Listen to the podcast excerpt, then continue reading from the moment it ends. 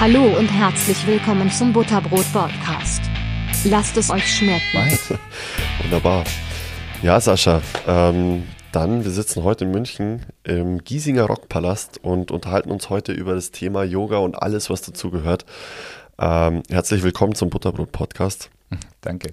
Sehr gerne. Und wie gesagt, ich mache es bis jetzt auch immer so, dass sich die Leute einfach kurz vorstellen, damit man im Laufe des Gesprächs auch immer so ein bisschen einordnen kann, woher kommen die Kenntnisse und die Erfahrungen, die schon jemand gesammelt hat. Und ich muss sagen, ich finde deine Story, ich habe es bei dir auf der Homepage gelesen, mega spannend. Deshalb würde ich sagen, Sascha, schieß einfach los, starten wir direkt rein mit deiner Story.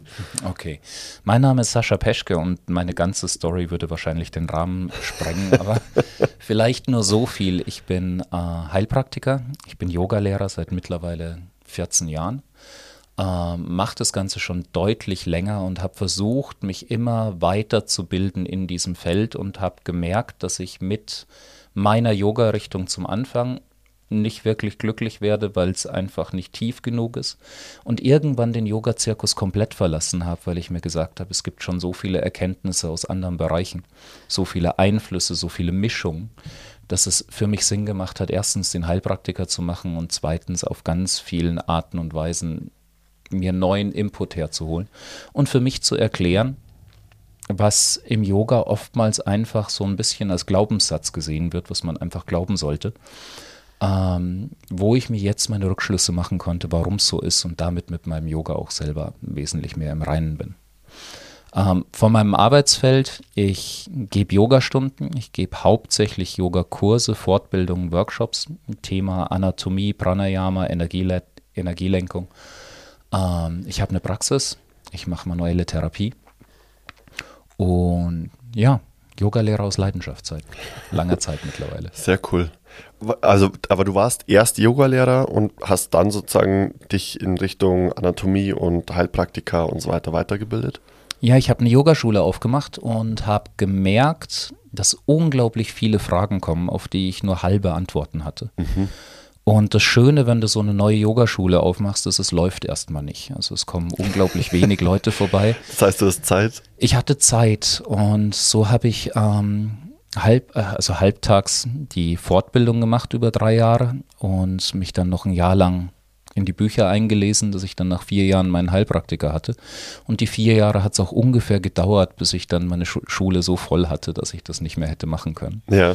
Also das hat sich echt gut ergänzt und ergeben und das ist so wertvoll gewesen, gerade in der Reihenfolge, weil ich aus yogischer Sicht einfach schon gucken konnte, was wird da medizinisch erklärt und was machen wir im Yoga. Hätte ich die Medizin vorher gelernt, hätte ich diesen Rückschluss gar nicht gehabt. Und so konnte ich immer gleich mit diesem Fokus, was machen wir im Yoga, was für Techniken haben wir da und warum funktionieren die wahrscheinlich, direkt schon nacharbeiten in dem Moment, wo es aufgekommen ist, das Thema. Und ich habe meine Dozenten damit wahnsinnig gemacht. mit Fragen oder was? Mit Fragen, klar. mit Fragen, wo sie noch nie in die Richtung Fragen gestellt bekommen ja. Und das war dann immer sehr spannend. Cool. Und was ich, also was ich bei dir auch super spannend finde, ist, du, du warst ja auch eine ganze Zeit lang in Indien. Ja, ähm, ich hatte eine sehr lange Zeit der Selbstfindung, wenn wir es so nennen wollen.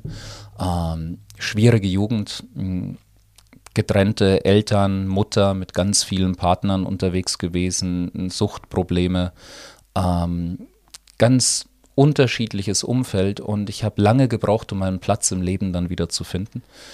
Und einer der Punkte war, dass ich auf Weltreise losgezogen bin. Und da erstmal für anderthalb Jahre los bin und dann später nochmal für ein Jahr und dann nochmal für ein Dreivierteljahr. Wow. Und unter anderem auch Indien. Und ich bin aus Südamerika gekommen, halbes Jahr Südamerika, einen Monat China und dann nach Indien. Und ich habe gedacht, ich habe schon alles gesehen. Und ich bin in Indien aufgeschlagen und habe gemerkt, okay, das ist ein anderer Planet, das ist nicht ein anderes Land. Das ist nochmal eine ganz andere Hausnummer. Ja. Und habe da die Chance genutzt, erstens verschiedene Ausbildungen zu machen, mir verschiedene Ashrams anzugucken. Und ich habe ganz lang nach einem Guru gesucht. Ich habe ganz lang nach einem Lehrer, nach einer Leuchtfigur gesucht, wo ich mir sage, hey, da möchte ich mich hinhängen, von dieser Person möchte ich lernen. Und es hat sehr lange gedauert, diese Suche aufzugeben. Und das war eine spannende Zeit, ja. Okay. Also deine Intention war da jemanden zu finden, der in Anführungszeichen alles weiß, wo du, der dir all deine Fragen beantwortet, die du so hast? Ja, nee, sagen wir mal so, es gibt Menschen mit einer gewissen Strahlkraft. Aha. Es gibt Menschen, wo man sagt, okay, die leuchten auf eine andere Art und Weise wie andere, die haben irgendwas verstanden, was wir anscheinend noch nicht verstanden haben. Und man hat diesen kindischen Gedanken, wenn man auf diese Suche loszieht, dass es Menschen gibt, die das einfach alles begriffen haben. Und es gibt Menschen, die scheinen so. Und wenn man dann lang genug mit ihnen verbringt, und da reichen meistens ein paar Wochen aus, dann merkt man, wie die Fassade bröckelt. Wie einfach ganz viele wirklich was verstanden haben und auf gewissen Feldern unglaublich weit sind. Da kann man unglaublich viel mitnehmen. Und auf anderen Feldern so unterentwickelt sind, dass es eben auch nur Menschen sind. Mhm. Und dieses Menschliche hat mich zum Anfang sehr frustriert und heute muss ich sagen, ich habe vielleicht fünf, sechs Teilgurus wo ich immer sagen kann, in diesem Bereich unantastbar, unglaublich toll und unglaublich groß, aber ich kann akzeptieren, dass diese Person immer noch ein Mensch ist und Fehler auf einer anderen Ebene haben. Mhm. Und du fügst es für dich dann selbst zusammen, so dieses Puzzle aus mehreren Gurus und dem ganzen Wissen, das du dann aus unterschiedlichen Bereichen. Letzten Endes muss jeder seinen eigenen Weg gehen und das ist meiner Meinung nach auch das Problem mit allen Yoga-Stilen oder mit allen Yoga-Richtungen, dass in dem Moment, wo du dich festsetzt auf den Weg eines anderen, wirst du mit deiner Reise scheitern. Das ist eine Zeit lang ganz gut, um reinzufinden. Das ist eine Zeit lang ganz gut, um zu sagen, okay, ich finde hier einen Weg, ich finde hier eine Möglichkeit, wo jemand schon vorausgegangen ist. Aber irgendwann steht es hier im Weg rum, weil es ist einfach nicht dein Weg. Das hat für die Person funktioniert, die das irgendwann mal entwickelt hat. Das heißt, diese ganzen unterschiedlichen Yoga-Arten, Hatha, Vinyasa, ich kenne die ganzen Namen mhm. alle nicht auswendig, ja. aber das sind alles Yoga-Richtungen, die mal von einer bestimmten Person entwickelt wurden, weil die für diese Person gepasst haben? Ja, gilt für die meisten. Also man muss jetzt ein bisschen auf, aufpassen. Hatha-Yoga und Ashtanga-Yoga sind so Begriffe, die mittlerweile was ganz anderes meinen als das, was sie früher mal gemeint haben. Was haben, ähm, die, was haben die früher mal gemeint? Mm, Ashtanga-Yoga war ein Sammelbegriff für das, was Raja-Yoga ausmacht, für diesen äh, Pfad mit den acht Stufen. Ashtanga heißt achtstufiger okay. Pfad. Ähm, Ashtanga-Yoga ist eigentlich eine Art und Weise, eine der Grundrichtungen der indischen Philosophie, wie man Erleuchtung erfahren kann. Ähm, später ist es dann ein Franchise geworden und Ashtanga-Yoga ist als gewisse Yoga-Richtung weitergegeben worden. Also man hat sich einfach den Namen geschnappt und hat es dann zu einer Stilrichtung gemacht. Crazy. Okay. Ähm, und ähnlich ist es mit Hatha Yoga. Man hat heute ein ziemlich genaues Bild, was Hatha Yoga ist. Aber Hatha Yoga meint eigentlich nur das verbindende Yoga und ist damit ein Überbegriff. Also eigentlich ist es völlig egal, was für ein Yoga du machst. Du machst immer Hatha Yoga. Mhm. Aber es ist halt der klassischste Weg und damit hat sich etabliert als das Yoga, was wir heute kennen, mit lang gehaltenen Posen und vielen Pausen. Ah, okay. Mhm. Vielleicht sollten wir dann mal ganz kurz klären, was Yoga denn eigentlich überhaupt genau ist und bedeutet. Ich versuche in meinem Kopf immer kurz das Thema klein zu machen, um den Pott nicht zu groß aufzumachen für jede Frage. wir haben Zeit, alles ähm, gut.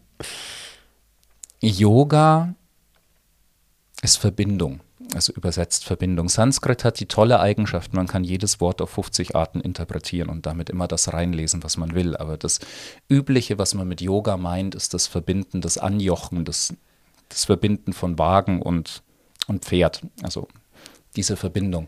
Und Yoga ist eigentlich alles, was dich mehr in Verbindung mit dem Sein bringt. Und das ist jetzt ein bisschen spirituell abgehoben. Ähm, Yoga ist ein Weg. Ein Weg, den du in deinem Leben gehen willst, der dich vorwärts bringt, wo du das Gefühl hast, du wirst glücklicher. Mhm. Und das muss nicht auf einer Yogamatte stattfinden. Das muss noch nicht mal Yoga heißen. Ich kenne so viele Menschen, die sind großartige Yogis und haben das Wort Yoga noch nie gehört. Und ich kenne so viele Menschen, die machen seit Jahren Yoga, aber sind noch nicht wirklich auf dem Weg. Okay. Und also der Weg zum Sein ich, genau, la, lass es greifbarer bleiben. Der Weg dahin, glücklicher zu sein. Der mhm. Weg dahin, mit dir selber mehr im Reinen zu sein, dich selber besser zu verstehen. Du hast unglaublich viele Filter über deinen Augen. Das, was du gelernt hast, das, was dir Lehrer beigebracht haben, das, was du als Kind gedacht hast, das war es und was heute noch als Filter über deinen Augen, Augen liegt. Und diese ganzen Filter, die du drauf hast, du kannst, ist der erste Schritt, dir bewusst zu werden, okay, du siehst nicht klar. Du siehst durch Filter. Das ist der erste Schritt. Ja. Und dann das Versuchen, dich von diesen Filtern nicht mehr negativ beeinflussen zu lassen. Einfach zu merken, hey, Moment mal, hier passiert gerade was, was überhaupt nicht in Relation zu dem steht, was gerade um mich rum passiert, sondern das entsteht in meinem Kopf. Mhm. Ich sehe einen Hund, ich wurde mal von einem Hund gebissen, jetzt kriege ich einen riesen Nervositätsanfall, obwohl alles im Anschein nach zeigt, dass dieser Hund nett ist und an der Kette ist und ich überhaupt kein Problem, Kette, an der Leine ist. und, ähm, und überhaupt kein Grund ist, vor diesem Hund Angst zu haben. Und trotzdem entsteht eine unglaubliche Kette in meinem Kopf, die mich nicht wohlfühlen lässt. Mhm. Und sobald mir das bewusst wird, löst es sich langsam auf. Das wollte ich gerade fragen. Wie bricht, Mhm. wie bricht man diesen Filter dann im Endeffekt auf, sodass man, also du wirst es wahrscheinlich scheibchenweise diesen Filter Stück für Stück lösen. Es wird wahrscheinlich Mhm. nicht alles auf einmal gehen. Aber wie, wie macht man das? Naja, das Spannende ist, und das ist das, was ich auch immer wieder versuche zu betonen, du wirst in einer Stunde, in einer Yogastunde nichts verändern, du wirst an einem Wochenende nichts verändern. Das Einzige, was du lernen kannst, ist die Aufmerksamkeit hochzuschrauben. Das heißt, du lernst über die Praxis, über die Körperarbeit, über die Atemarbeit, über die Meditationsarbeit immer mehr zu begreifen, ach guck mal, das passiert gerade. Dich sozusagen daneben zu stellen und in einer übergeordneten Sichtperspektive dich selbst dabei zu beobachten, wie du gerade irgendeinen Blödsinn machst. Und irgendwann, zum Also Anfang. mit, mit Blödsinn meinst du irgendwas Irrationales? Irgendwas oder? Irrationales, Okay. genau. Also beispielsweise, das ist ein wunderschöner Turnschuh, den muss ich jetzt haben. Und du dann alles dafür tust, diesen Turnschuh zu haben.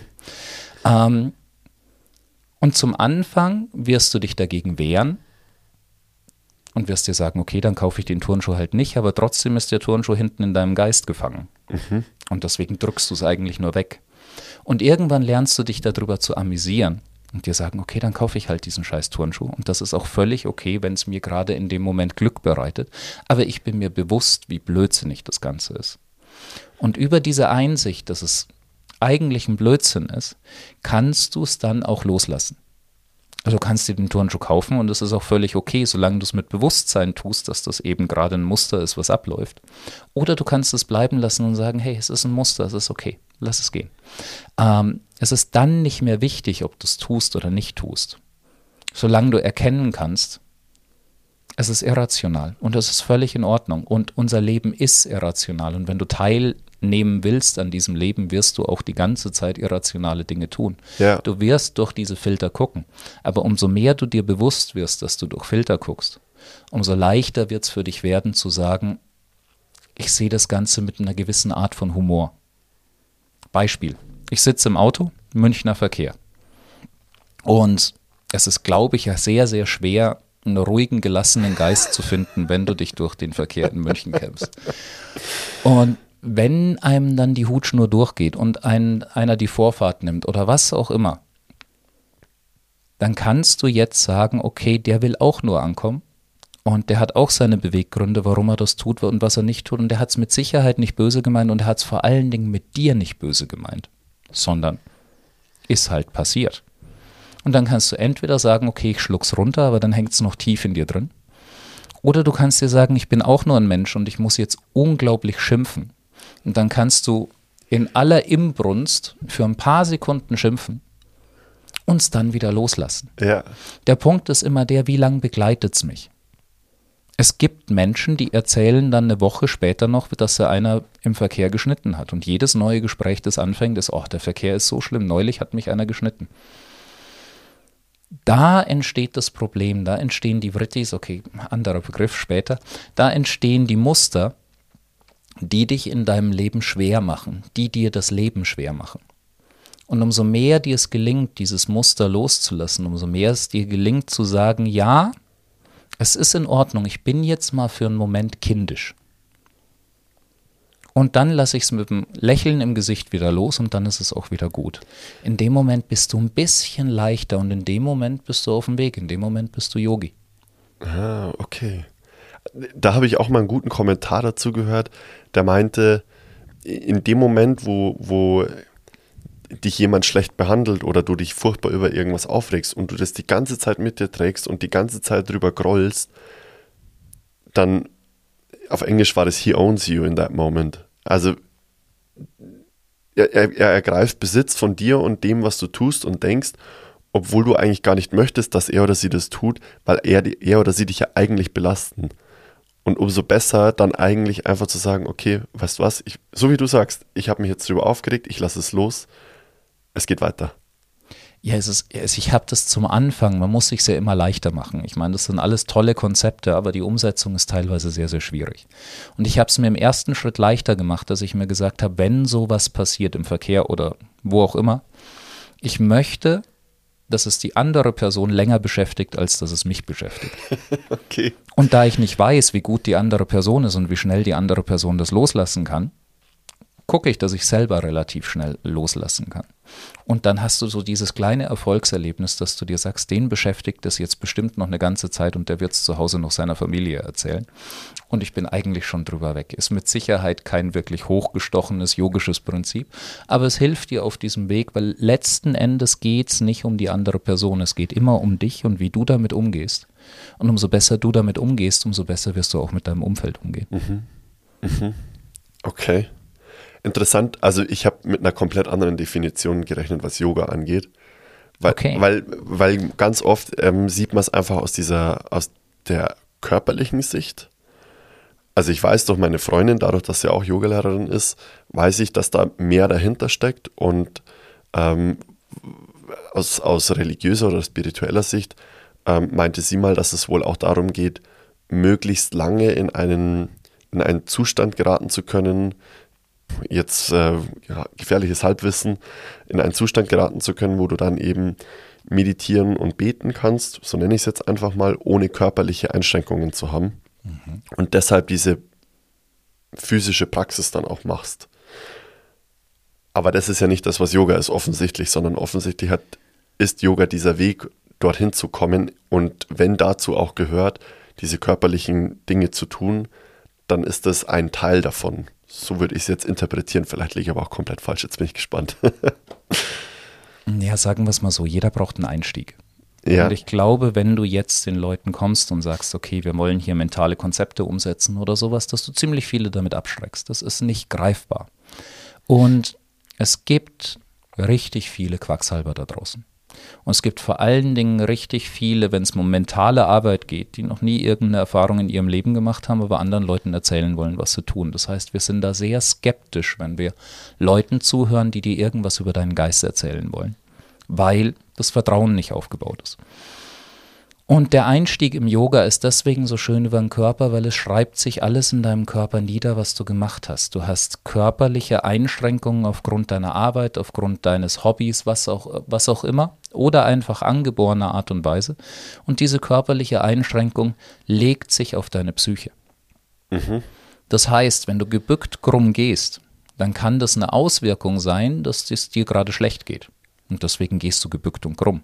Psychosomatik im umgekehrten Sinn dann. Genau. Aber es geht auch andersrum, dass du aufgrund deiner Arbeit oder aufgrund deiner Prägung gebückt gehst und dadurch geht es dir schlechter. Ich meine, dadurch sind ja Sachen entstanden wie Lach-Yoga beispielsweise, was ich ziemlich abstrakt finde, oh, aber es funktioniert so anscheinend. ähm, wenn du deinem Körper einredest, er soll jetzt lachen und diese Bewegung mit deiner Muskulatur im Gesicht lang genug ausführst, glaubt irgendwann dein Geist, dass es lustig ist. Mhm. Und dementsprechend ist es ein Rückschluss, dass du erstmal Menschen helfen kannst, mit ihren körperlichen Gebrechen sich wohl, wohler zu fühlen in ihrem Körper. Und über dieses Wohlerfühlen im Körper entsteht eine gewisse Ruhe, ein gewisser Frieden im Geist. Mhm. Und was viel wichtiger ist, es entsteht Vertrauen. In dem Moment, wo dir der Lehrer helfen konnte mit körperlichen Dingen, die du vielleicht schon Jahrzehnte mit dir rumschleppst, und das ist besser geworden, in dem Moment bist du auch viel mehr bereit zuzuhören, was hat der Lehrer denn sonst noch zu erzählen. Und deswegen, ich nehme an, dass bei den meisten Menschen, die meisten Menschen fangen Yoga erst dann an, wenn sie irgendein Problem haben. Und das mhm. ist meistens ein körperliches Problem, aber nicht immer. Es kommt, kommen auch viele mit mentalen Themen. Ähm, und wenn du dann an der Körperebene arbeitest, du hast den direktesten Bezug dazu, weil den Körper kannst du überprüfen. Es ist super einfach, in den Spiegel zu gucken, ins Gelenk zu fühlen oder auf die Waage zu stellen oder was auch immer. Der Körper lässt sich überprüfen, die Fortschritte lassen sich überprüfen. Ja, stimmt. Mentale Fortschritte sind unglaublich schwer nachzuweisen. Ich meine, das ist dann die Frage, bist du in diesem Jahr glücklicher als im letzten oder in diesem Jahrzehnt oder in dieser Lebensphase? Und da kann man sich schon reinfühlen, aber es ist deutlich schwieriger, als einfach in den Spiegel zu gucken und zu sagen, wie stehe ich denn da? Ja, ja auch die Waage, die zeigt dir an, okay, ich habe meine 70 Kilo erreicht, die ich haben mhm. wollte. Du kannst es ja faktisch nicht messen, wie es ja. deiner Psyche geht. Und dann gibt es halt auch so unglaublich viele Yoga-Methoden, die dich triggern. Sie triggern dich entweder, weil du so viele Flows in dieser Stunde hast, wo du irgendwann sagst, ich kann jetzt einfach nicht mehr, geh mir damit nicht auf den Keks. Oder in einer anderen Stunde musst du eine Position für fünf Minuten halten und du denkst nach drei Minuten, ich bringe diesen Lehrer jetzt um. Du wirst mit Themen konfrontiert. Und diese Themen kannst du mit einem guten Yogalehrer abarbeiten, weil er dich darauf hinweist, hey, guck mal, was jetzt gerade in dir vorgeht. Und deswegen hast du unglaublich viele Möglichkeiten, diese psychologische Arbeit, wenn du es so nennen willst, körperlich zu unterstützen. Mhm. Du kannst es wegdrücken, klar. Das kannst du in jedem Sport machen. Aber du kannst auch sagen, ich stelle diese Verbindung her und halte diese Verbindung und damit lerne ich unglaublich viel über mich selber. Wow. Ich muss gerade lachen, weil es genauso geht es mir bei der Kriegerposition. Die, die auszuhalten. Ich übe ab und zu mit, mit meiner Freundin und die Übung auszuhalten und dann dazustehen und einfach alles ausgestreckt zu haben und es fängt an zu brennen und du denkst ja, wann, wann hören wir jetzt endlich auf? Und wir zählen noch bis 10 und dann wird ganz langsam bis 10 gezählt. Und du hast so deine inner Bitch, die sagt, komm, lass es, du musst es nicht durchziehen. Du kannst jederzeit aufhören, aber du willst es durchziehen. Das ist das wahrscheinlich, was du gerade meinst, dass du hier oben, dass hier oben im Kopf einfach ganz viel passiert, dass du es durchziehen kannst. Das, das ist genau das, was ich meine. Und Yoga funktioniert immer. Das heißt, du musst nicht wissen, was da gerade passiert. Es wird trotzdem passieren. Ja. Aber es passiert schneller, wenn du weißt, was passiert. Mhm. Das heißt, wenn ich dir das jetzt hier erkläre und du beim nächsten Mal im Krieger stehen wirst, wirst du den Krieger mit anderen Augen sehen. Und das was, war, war was, was bei mir mich ganz lange beschäftigt hat. Ich war mir von der ersten Yogastunde an bewusst, Yoga funktioniert. Aber ich konnte es nicht erklären. Und dann bin ich auf die große Suche gegangen, zu sagen, ich bin ein Mensch, ich bin ein Kopfmensch, ich muss das alles durcharbeiten, ich mache Dinge nur dann gerne, wenn ich sie verstanden habe. Und dementsprechend war für mich dann der Weg, okay, wenn das noch nicht irgendwo niedergeschrieben ist oder nicht so niedergeschrieben ist, dass es mein Hirn einen Haken dahinter machen kann, dann muss ich ein bisschen tiefer suchen. Ja. Ja, sau interessant. Also einmal zu wissen, dass es funktioniert und dann so, warum funktioniert es? Und du hast ja eine ganze Kultur, die ja im Endeffekt darauf aufbaut, oder? Mm, jein.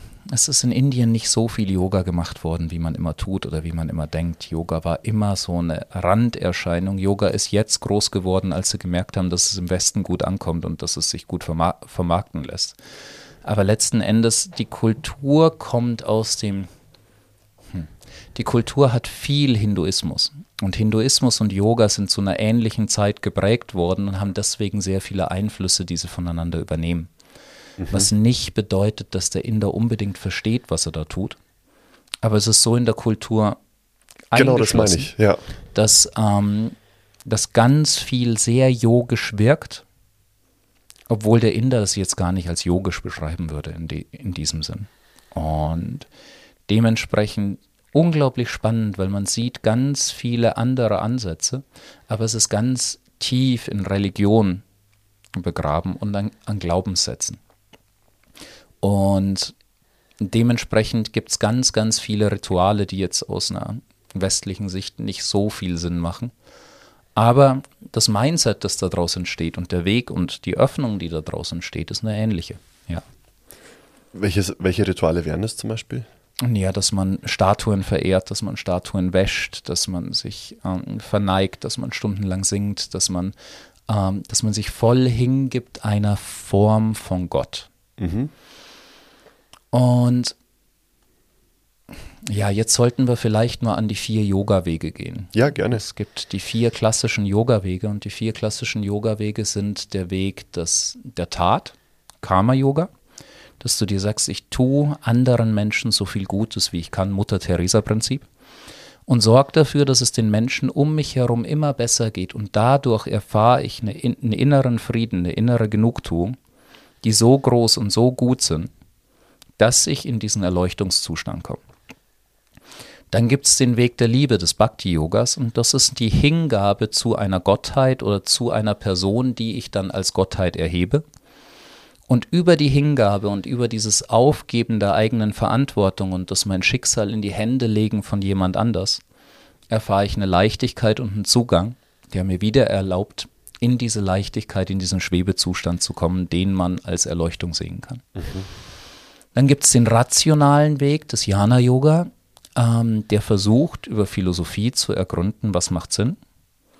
Und nach und nach alles, was keinen Sinn macht für den Geist oder was in negative Muster rutscht, ähm, loszulassen und damit einen Erleuchtungszustand zu finden. Und das haben die Griechen auch gemacht. Also die ganzen griechischen Philosophen haben letzten Endes Jana-Yoga gemacht. Sie haben versucht, die Welt so zu erklären, solche Konstrukte aufzubauen, dass sie mit ihrer Welt komplett im Frieden sind und damit einen gewissen erleuchteten Zustand.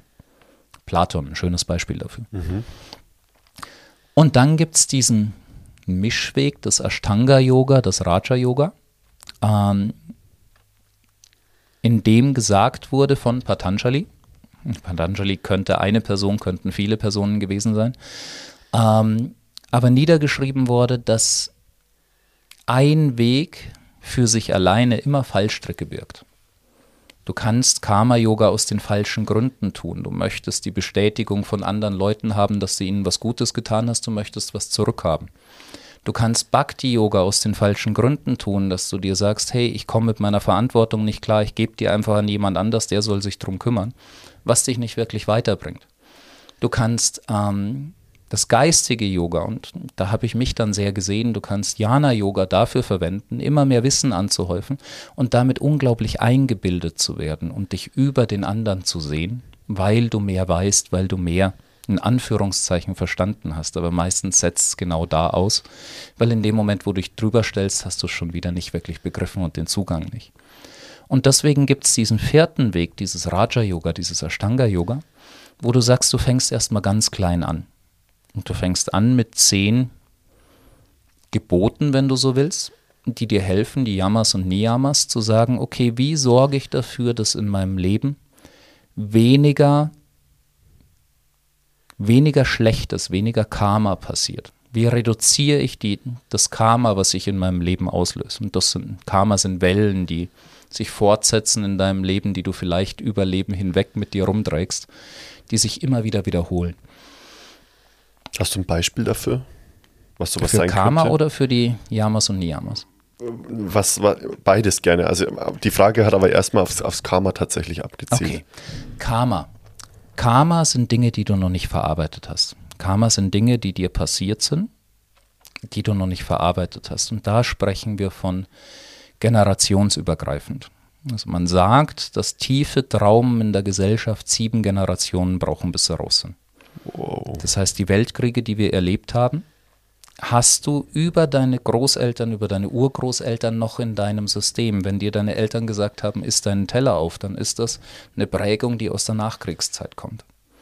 Und ganz viele von diesen Traumen, wenn dein Urgroßvater irgendjemanden umbringen musste oder an der Kriegsfront stehen musste, dieses Muster hat er energetisch so tief in sich drin, dass er gar nicht anders kann, als es an seine Kinder und Kindeskinder zu übertragen. Nach sieben Generationen soll es wieder raus sein, hat sich das so verlaufen, dass es nicht mehr da ist. Und das ist für mich auch eine logischere Erklärung von Karma, als dass du es von Leben zu Leben mit dir rumträgst. Hm. Obwohl auch das seinen Sinn im tieferen yogischen Kontext hat. Also Karma sind die Dinge, die du nicht verarbeiten konntest, weil du zu dem Zeitpunkt, wo du es erlebt hast, nicht weit genug warst, um es zu verarbeiten.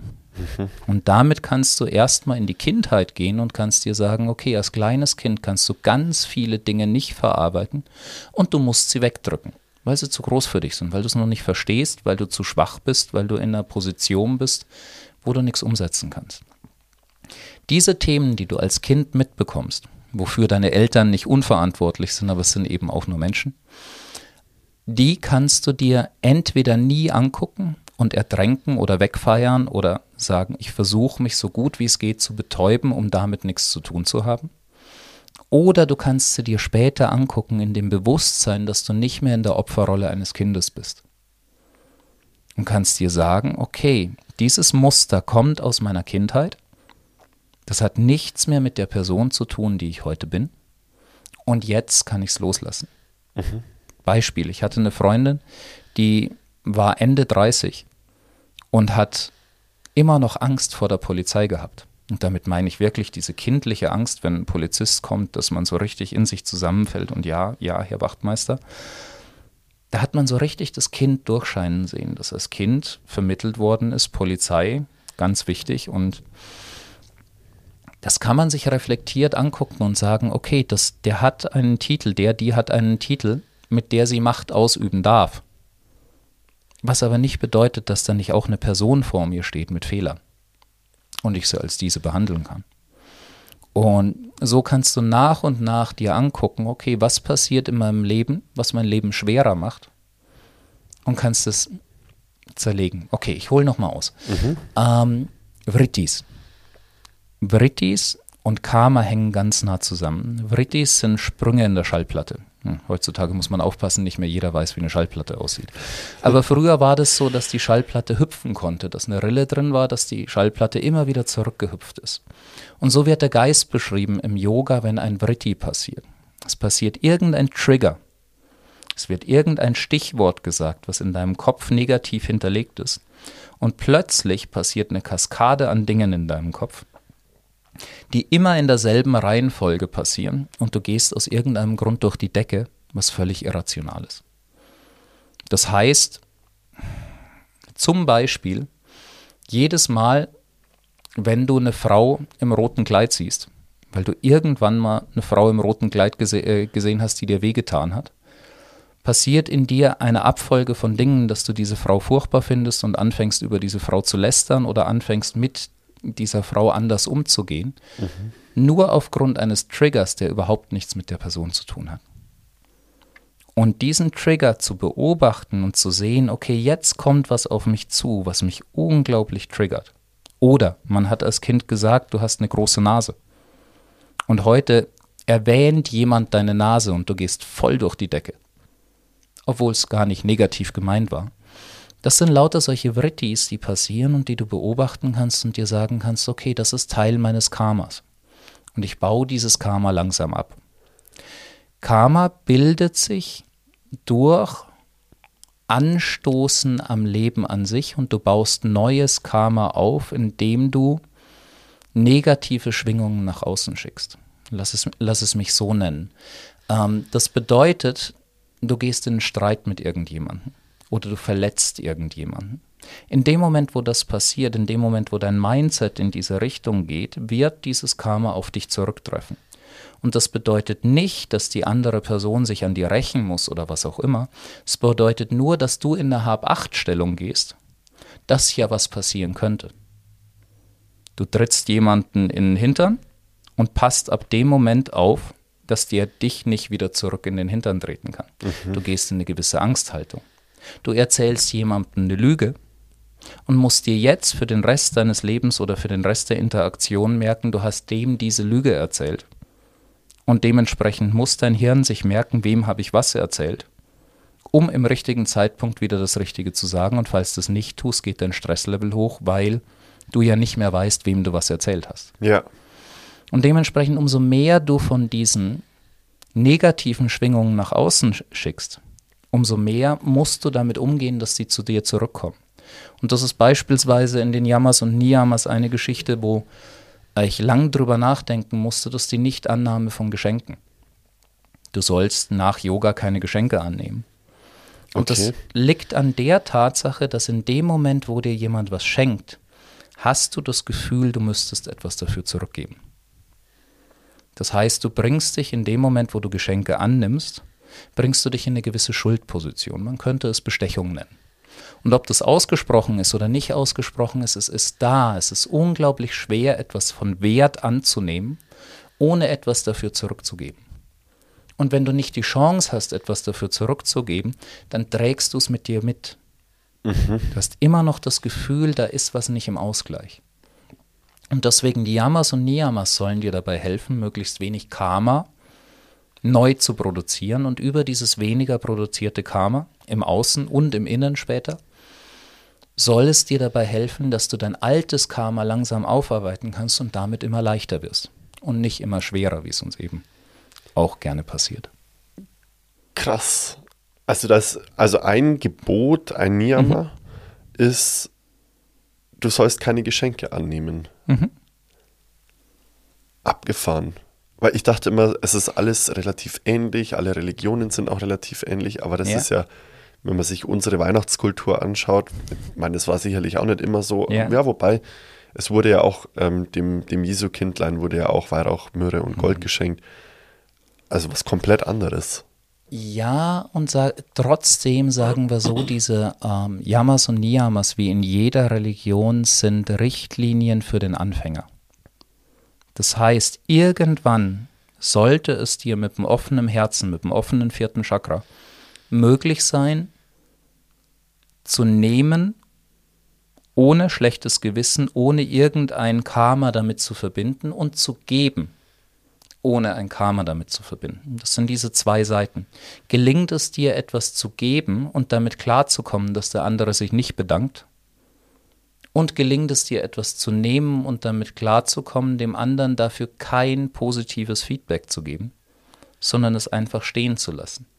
Was in beide Richtungen schwierig ist, weil du brauchst zwei Leute, die sehr weit sind, ansonsten fühlt sich der andere immer angepisst. Das dachte ich mir auch gerade, ja. Und dementsprechend ist es eine gute Richtlinie. Es ist nicht das Ende der Wahrheit, aber es ist ein guter Einstieg, um erstmal unbelasteter durchs Leben zu kommen oder zumindest, wenn du ein Geschenk annimmst, direkt für den Ausgleich zu sorgen und zu sagen, ich lasse das nicht offen in meinem energetischen System stehen, sondern ich gebe direkt was zurück, um es für mich wieder rauszuhaben. Ja. Zumindest für den Anfang. Das mache ich ganz oft. Ich kann mir kein Bier ausgeben lassen. Ja. okay. Interessant. Ist damit dann auch so ein Stück weit das Ego verbunden? Weil das Ego äh, ist ein ganz großes Wort in dem Bereich, oder? Ja, das Ego wird immer so als der große Feind dargestellt. Und in ganz vielen klassischen Schulen ist das Ego das, was man besuch, äh, besiegen muss. Mhm. Und ähm, dazu muss man verstehen, dass klassische Yoga-Richtung, klassisches Hatha-Yoga versucht, das Leben zu reduzieren auf die innerste Schicht. Und das Ziel des Hatha-Yoga ist Sterben. Das Ziel des Hatha-Yoga ist, den Körper zu verlassen und Mahasamadhi ist der Moment, wo die Seele aus dem Körper geht und du keine Wiedergeburt mehr hast. Also unterm Strich, in dem Moment, wo du deinen Körper verlässt, hast du Samadhi vollständig erreicht. Die Frage ist, ob du das willst. Also ob du an dem Punkt in deinem Leben bist, wo du dir sagst, ich möchte es jetzt alles aufgeben, ich habe es alles verstanden und ich muss es jetzt nicht mehr tun. Mhm. Äh, ich vergleiche das immer mit einem Spiel. Stell dir vor, du sitzt mit vier Leuten an einem Tisch und spielst Mensch, Mensch ärger dich nicht. Und irgendwann begreifst du, dass du gedacht hast, dieses Mensch ärger dich nicht, ist dein Leben. Als Parabel für dein Leben, du spielst ein Spiel. Es ist nicht wirklich das, was real ist. Es ist Maya, es ist eine Einbildung, es ist eine Scheinwelt. Mhm. Aber du spielst dieses Spiel. Du bist irgendwann geboren und stirbst irgendwann. Das Spiel fängt irgendwann an, das Spiel hört irgendwann auf. Letzten Endes ist nichts passiert. Du bist geboren, du bist wieder weg. Aber jetzt bist du dir plötzlich bewusst, ich spiele ein Spiel. Und jetzt hast du zwei Möglichkeiten. Jetzt kannst du sagen, okay, ich möchte nicht mehr spielen. Weil da ist ja ein anderes Leben und warum sollte ich hier sitzen und spielen? Und dann kannst du versuchen, mit Hatha Yoga langsam dieses Spielfeld zu verlassen, immer besser zu durchschauen, dass es wirklich alles nur ein Spiel ist. Und dann gelingt es dir aufzustehen. Und das sind die Yogis in Indien, die sagen, morgen um 13 Uhr verlasse ich meinen Körper. Dann gibt es nochmal ein großes Fest und dann gehen sie aus ihrem Körper. Dann meditieren sie und verlassen ihren Körper. Das ist die eine Möglichkeit. Das ist Hatha-Yoga. Ganz kurz, das heißt, die stehen um 13 Uhr auf, sagen, heute verlasse ich meinen, meinen Körper. Meditieren und dann sterben Med die? meditieren und verlassen über Sahasrara, über das oberste Chakra, ihren Körper. Sie können den Zeitpunkt des Todes für sich selber bestimmen. Und das ist gar nichts Besonderes, wenn man sich überlegt, wenn ein alter Mann stirbt, stirbt die Frau üblicherweise recht nah hinten dran oder andersrum. Wenn Menschen sich sehr, sehr nahe sind, dann können sie den Zeitpunkt des Todes sehr gut bestimmen, genauso wie ältere Leute oftmals noch erleben wollen, dass sie ihren Enkel einmal sehen, wenn der gerade an der Geburt ist und danach gehen und danach loslassen. Dieses Loslassen gibt es auch bei uns in der Kultur. Die Inder haben das nur verfeinert, dass sie gesagt haben, okay, ich kann über einen meditativen Zustand den Körper verlassen. Und das gibt es wirklich. Also es gibt wenige Sachen, an die ich wirklich glaube, von dem, was in Indien alles erzählt wird. Aber das Körperverlassen, das gibt es wirklich. Da gibt es sehr viele Beispiele für. Wow. Ja, aber, und da sind wir wieder bei dem Punkt. Die Frage ist, ab wann will ich das? Wie weit muss ich sein? Oder an welchem Zeitpunkt in meinem Leben muss ich sein, dass ich sage, ich möchte nicht mehr, ich möchte jetzt aufstehen. Da finde ich Tantra unglaublich spannend, weil Tantra-Yoga sagt, okay, wir sitzen an einem Spielfeld und wir spielen alle und mir ist bewusst, dass ich spiele. Aber wenn ich schon mal da bin und spiele, dann lass mich so viel Spaß an dem Spiel haben, wie ich irgendwie haben kann. Dann lass mich das Spiel gut spielen. Also nicht, dann will ich das Spiel auch gewinnen, sondern dann will ich Spaß haben beim Spielen. Dann will ich Spaß haben am Okay. Spielen, genau. Ich möchte, dass es mir und meinem Umfeld daran gut geht und letzten Endes hast du damit gewonnen. Du hast nicht gewonnen, wenn du all deine Figuren im, äh, im Feld hast. Du hast gewonnen in dem Moment, wo du was lernst, wo du was mitnehmen kannst. Und warum auch immer dieser Zyklus der Wiedergeburt, der in Indien beschrieben ist, da ist, die einhellige Meinung ist, in dem Moment, wo du dieses Leben verlässt, gehst du auf in das Allgemeine und da ist nichts außer Wohlgefühl. Das heißt, du bist einem Zustand des ständigen, des, des komplett perfekten Wohlgefühls. Drogen können sowas herstellen. Manchmal, wenn du aufwachst und du weißt, du musst noch nicht aufstehen, kannst du auch liegen in diesem Moment, wo du dir sagst, hey, das fühlt sich nach Samadhi an, das fühlt sich nach perfekten Sein an, ich brauche gerade gar nichts. Ich bin genau da, wo ich sein will und gerade im Moment habe ich gar keine Sorgen. Das ist der Zustand, wo man wieder hinkommen kann. Aber dieses, diese Allseele hat sich aus irgendeinem Grund dafür entschieden, Erfahrungen zu machen. Und deswegen inkarnieren wir. Und deswegen erkennen wir nicht, dass wir diese Allseele sind, dass wir mit allem verbunden sind, sondern leben als Individuum abgespalten durch das Ego in dieser Zeit, in diesem Kontext und erleben Leid.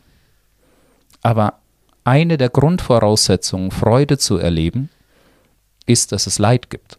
Ja. Ohne Leid keine Freude, ohne Freude kein Leid. Dann bist du wieder in diesem Zustand, wo nichts ist. Und deswegen hier zu sein und geboren zu sein, und da sind sich die Inder auch sehr einig, ist ein Geschenk. Und gerade als Mensch, wo du das Ganze geistig einigermaßen erfahren kannst. Ganz kurz, du bist jetzt so schnell über dieses eine Thema drüber gegangen. Wo Freude ist, muss Leid sein, weil, also Du, Weil du erlebst das eine nicht ohne das andere. richtig. Genau. Und was ich aber jetzt, was für mich ganz eindrücklich war, ist, sonst ist alles gleich. Mhm. Und das, das musste ich mal kurz wirken lassen, weil das ist ja auch der Zustand, den man übers Meditieren erreichen möchte dann Ja. letztendlich. Ja. So dieses nicht gut, nicht schlecht. Es ist. Genau. Ja, Und, da, und das ist ja das Spannende, dass dieses Meditieren kannst du dafür nutzen, um wirklich rauszukommen, um wirklich zu sagen, okay, ich möchte diesen Körper verlassen. Du kannst es aber auch nutzen, wie im Tantra-Yoga, um zu sagen, ich brauche mal kurz eine Pause. Das Karussell dreht sich so schnell, ich kann nicht mehr überblicken, was alles gerade im Moment da ist, aber ich nehme mich raus, ich bringe mich an den Punkt in der Mitte des Hurrikans, wo Windstille herrscht und beobachte alles, was um mich rumfliegt und kann komplett zu meiner Ruhe kommen. Und dann kann ich sagen, okay, und jetzt steige ich wieder ein und fahre wieder mit mit dem Karussell. wie viel Arbeit ist das, da hinzukommen? Es ist mal mehr, es ist mal weniger. Es ist die Frage, wo du herkommst und was deine Vorerfahrungen sind. Das ist ja das, was die Inder immer gerne beschreiben. Sei vorsichtig mit deinen Schülern. Du weißt nicht, was für Reinkarnationen der schon hinter sich hat. Es gibt Menschen, die brauchen nur den richtigen Satz im richtigen Moment und haben es begriffen. Und es gibt andere, die werden noch ein paar Leben brauchen, bis sie da hinkommen. Der Punkt ist der, dass ich Entschuldigung. Alles gut. Ähm, der Punkt ist der, dass ich ähm, der festen Überzeugung bin, dass unser Leben so geprägt ist von dem, was wir genetisch mitbekommen haben und von dem, was für Leute für uns begegnet sind, was für Situationen uns begegnet sind, dass wir in der Situation der anderen Person genau dasselbe tun würden. Bedeutet, und da sind wir jetzt in der Physik auch schon oder in der Forschung auch schon relativ weit, dass es immer mehr Leute gibt, die glauben, dass der freie Wille in gewisser Weise eine Illusion ist. Du tust das, auf was du geprägt worden bist. Und wenn man alles wüsste, worauf du geprägt worden bist, könnte man genau sagen, was du als nächstes tust. Mhm. Kann ich mir gut vorstellen. Das heißt, der Punkt ist der, es ist ja in der Physik alles so. Es gibt Ursache und Wirkung. Wir haben nur so unglaublich viele Ursachen, dass der Outcome so unglaublich unterschiedlich und differenziert sein könnte, dass es praktisch unmöglich ist, das zu berechnen. Nichtsdestotrotz, auch Zeit ist eine Illusion. Und wenn Zeit eine Illusion ist und Zeit zu allen Zeiten gleichzeitig stattfindet, dann ist die Zeit festgeschrieben. Das heißt, auch wenn du für dich eine Entscheidung triffst und das für den Moment eine freie Entscheidung ist, ist die Entscheidung vorhersehbar gewesen. Sie muss vorhersehbar gewesen sein, ansonsten könnte nicht Zeit an allen Stellen gleichzeitig passieren. Das bedeutet, du kannst eigentlich auf niemanden heruntergucken oder nie stolz sein auf das, was du schon gelernt hast oder was du schon kannst, weil es immer nur die Umstände sind, die dich dorthin gebracht haben. Mhm. Ich war Autoverkäufer und es kommt eine Frau in einer orangen Robe vorbei und kauft sich bei mir ein Auto und ich frage, was machen Sie denn mit diesen Klamotten? Und sie sagt mir, ja, ich bin Yogalehrerin. Ich habe später erfahren, es was war mit Urgananda von ähm, von Shivananda Yoga, eine der höchsten Figuren im europäischen Raum, was, was Yoga angeht. Und die hat mir einen Gutschein für eine Yogastunde dagelassen. Ich bin nicht dafür verantwortlich, dass ich ins Yoga gegangen bin. Das war jemand anders. Es war ein Stein, der mich geschubst hat von der einen Seite und meine kleine Lebenskugel in eine andere Richtung geschoben hat. Mhm. Und dementsprechend, die Grundidee ist die, der Kern in dir drin, hinter all diesen Schichten, hinter all diesen Schleiern, hinter all dem, was du denkst und für Glaubenssätze hast, sind wir alle exakt die gleichen. Wir sind alle Gott. Der innerste Kern, der Lebensfunke, das, was Leben möchte, in dir drin, das ist bei jedem von uns gleich. Und dann kommen alle Prägungen drauf, alle Schleier drauf, die du so mitbekommen hast über Genetik, über Prägung, über all das. Und am Ende stehen da lauter individuelle Menschen, die eigentlich alle dasselbe derselbe Kern, dieselbe Energie sind, aber mit so vielen Schwingungen verändert sind, dass wir so unglaublich einzigartig sind. Was wollen wir alle? Das ist die große Frage, wo sich auch die Philosophie echt schwer tut, warum das Ganze. Aber letzten Endes ist es für mich Erfahrungen sammeln. Und zu diesen Erfahrungen gehört mit Sicherheit auch die Erfahrung des Leid dazu. Ähm, das Spannende an unserem Nervensystem ist, dass du nicht wahrnehmen kannst, was sich gut anfühlt, du kannst wahrnehmen, was sich nicht gut anfühlt. Du kannst dein gutes Knie nicht fühlen, du kannst dein kaputtes Knie fühlen. Stimmt. Du kannst die angeknackste Rippe fühlen und nicht die Rippen, die nicht angeknackst sind. Der Körper oder der Geist, dein Nervensystem ist auf den Fehler programmiert. Ist kein Fehler da, ist kein Gefühl da und das empfinden wir als unglaublich wohlempfindend. Es gibt Gefühle, die fühlen sich super toll an, aber es sind Gefühle, die dein Nervensystem davon ablenken, was ansonsten für Schmerzpunkte da sind, wenn dir jemand über den Rücken streichelt oder sowas. Es lenkt deine Aufmerksamkeit an eine Stelle, wo sich's sehr neutral anfühlt, während du all die anderen Stellen vergessen kannst. Deswegen fühlen sich Massagen so toll an. Mhm. Ähm, aber letzten Endes, es braucht die Erfahrung von Leid, um Freude zu erfahren. Weil erst dann, wenn du dieses Leid wirklich verstanden hast, kannst du sehen, kannst du den Abstand wahrnehmen zu dem, wo du schon mal warst und wo du jetzt wieder bist, wenn es dir wieder gut geht. Und deswegen, ich glaube schon, dass es eine wichtige Erfahrung für die Seele oder für die Allseele oder sonst was ist, zu sagen, okay, über diese Schleier, über diese Illusion, über dieses ganze Spiel wird der Zustand der Meditation, der Zustand des Samadhi wieder besser erfahrbar, wieder greifbarer. Mhm. Gibt es deshalb auch Menschen, die sich absichtlich selbst Leid zufügen? Naja, Leid zufügen, ja, in dem Sinne ist ja meistens die Ablenkung von eines anderen Leids. Das heißt, du hast ein psychologisches Leid, das so groß ist, dass in dem Moment, wo du dir deine Hand verbrennst, vergisst du für einen Moment dein psychologisches Leid. Das gibt es sehr häufig und es gibt die andere Variante, die wesentlich häufiger genommen wird, das ist Betäubung. Dass ich sage, all das Leid, was sich in meinem Kopf angestaut hat, kriege ich weg mit Vergnügen. Ich kann feiern gehen, ich kann Alkohol trinken, ich kann Drogen nehmen, ich kann Sexexzesse ausführen, ich kann Frauen hinterherrennen, ich kann dem Erfolg hinterherrennen, ich kann Workaholic werden. Alles Dinge, um mich abzulenken, hinzugucken. Aber sich selbst Leid zuzufügen, um sich danach, also um diesen Kontrast zu haben, weißt du, ich meine? Ja, und ich glaube, auch das tun sehr viele. Das ist allein jeder, der intensiv Sport, Sport macht. Man muss eigentlich nur ins Fitnessstudio gehen. Stimmt, das gibt ja das Runners High. Genau. Ja. Und das, deswegen, klar, das gibt es auch in Extremformen, die echt nicht mehr gesund sind und wo man sagt, okay, auch im Yoga, dass Selbstgeißelung oder auch in der Religion, auch im Christentum, dass Selbstgeißelung nicht wirklich was Tolles ist, wenn du deinen eigenen Körper kaputt machst dabei. Aber dieses Gefühl, an die Grenze zu gehen und an den Punkt zu kommen, wo du dir sagst, okay, der Körper ist am absoluten Zerreißpunkt und dann wieder loszulassen, ist ein unglaublich befreiendes Gefühl. Abgefahren, oder? Also was. Total, es ist so spannend. Die menschliche Psyche ist so verrückt manchmal. Und wenn man es dann aber. Und ich bin auch ein Mensch, der, der sowas rational und logisch verstehen möchte. Wenn man es dann logisch erklärt bekommt, macht es auf einmal wieder Sinn. Mhm. Also warum ist das so ja. und, und, wie funktioniert das Ganze? Mhm. Und ja, vielleicht jetzt sind wir echt ein bisschen abgehoben. Vielleicht um einfach wieder zu landen. Das, was du zum Anfang machst, ist, du versuchst, deinen Körper so weit gangbar zu machen, dass er dir nicht alle fünf Minuten wehtut. Dass du sagen kannst, okay, ich fühle mich wohl in diesem Körper. Und da gehört meiner Meinung nach auch dieses nackt vorm Spiegel stehen dazu. Mhm. Dass man einfach sagt, ich fühle mich wohl mit dem, was ich da sehe. Ich kann mich selbst lieben, ich kann mich selbst akzeptieren und dafür braucht es erstmal eine gewisse Körperarbeit. Und wenn du diese Körperarbeit so weit hast, dass du sagst, ich kann wieder aufrecht stehen, ich kann wieder, wieder was zulassen, dann geht es um den Energiefluss dabei.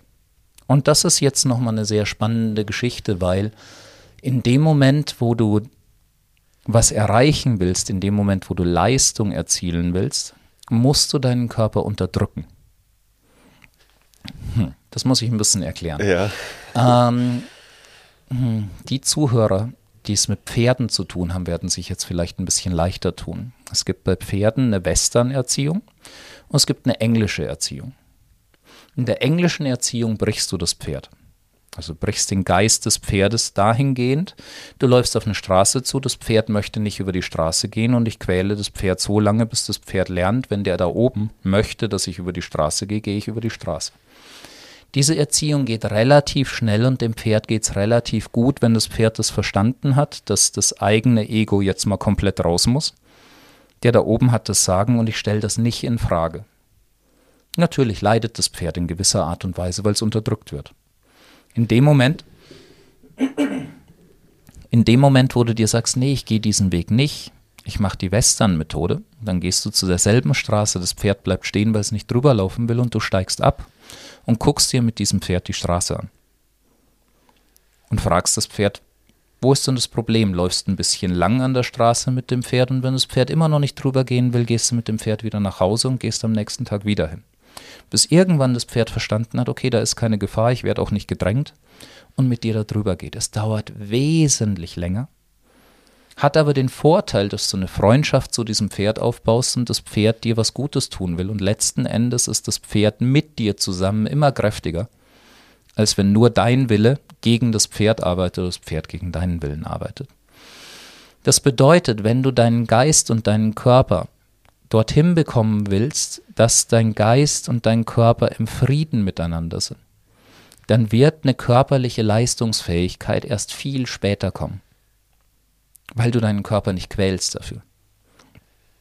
Wenn du deinen Körper aber quälst und überschreibst und ihm sagst, nee, das, was ich möchte, das tust du jetzt, dann bist du beim Runners High. dann bist du genau bei diesem Punkt, wo du dir sagst, der Körper sagt dir, jetzt ist vorbei. Und der Geist sagt, nee, jetzt geht's erst los. Und dann kommst du über eine gewisse Schwelle und dann fühlt sich's plötzlich gut an.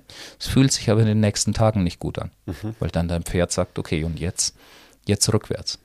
Der Punkt ist, wir haben eine Leistungsfähigkeitsspitze je nach Sportart irgendwo zwischen 18 und 30. Je nach Sportart ein bisschen verschoben. Aber wenn du in deiner Sportart richtig gut werden möchtest, dann musst du dein Pferd, deinen Körper quälen. Wenn du deinen Körper nicht quälst, dauert es zu lange, um dorthin zu kommen. Das bedeutet, alle Olympioniken, alle Spieler in der Bundesliga, all die Sportler, die wirklich weit kommen wollen, haben ihren Körper unterworfen, ansonsten kommst du da nicht hin. Und werden dann wenn sie mit ihrem Profisport aufhören, versuchen müssen und die Hoffnung haben, dass das Pferd der Körper noch nicht ganz kaputt ist und ganz viel Gutes tun müssen, um den Körper wieder dorthin zu bekommen, dass er wieder anständig funktionieren kann. Aber viele, gerade von den älteren Sportlern, haben diese Kurve nicht mehr gekriegt und sind dann mit Mitte 40 am Humpeln oder ihnen tut jeder Schritt weh, weil sie diesen Weg nicht gegangen sind. Im Yoga versuchst du nicht an diese Leistungsgrenze zu gehen und du tust das mit der Atmung. Du beobachtest deine Atmung und in dem Moment, wo sich die Atmung verabschiedet, nimmst du ein bisschen das Gas raus. In dem Moment, wo du es nicht mehr mitatmen kannst, sagst du dir, ich versuche das langsamer zu gestalten, eine Pause einzubauen, mich wieder zu fangen und dann wieder mit der Atmung zu gehen. Mhm. Deswegen ist Yoga auch nichts, was dich unglaublich schnell beweglich oder unglaublich schnell kräftig macht. Yoga ist ein liebender, friedlicher Umgang mit deinem Körper. Das darf auch gerne mal an die Leistungsgrenze gehen, um die zu verschieben, aber immer in einem freundlichen Umgang. Wir wollen miteinander spielen. Und wenn dir das gelingt, wenn du da hinkommst, wenn du dir sagst, okay, jetzt habe ich einen Zugang zu meinem Körper, wo wir miteinander arbeiten, dann sagt dir dein Körper, was für Emotionen hinter welchen Blockaden versteckt sind. Dann fängst du plötzlich in irgendeiner Yoga-Position das Heulen an oder Schimpfen oder Schreien an, weil du merkst, okay, in meinem Nervensystem hat sich in der Hüfte diese Emotion versteckt. Ich war mir gar nicht mehr bewusst und ich weiß jetzt auch nicht, warum ich so sauer bin. Aber es muss jetzt gerade aus mir raus. In dem Moment, wo du die Atmung wegdrückst und diese Verbindung kappst, kommt auch dieser, dieser Zustand nicht und du kriegst die Hüfte zwar auf, aber das Gefühl zeigt sich nicht.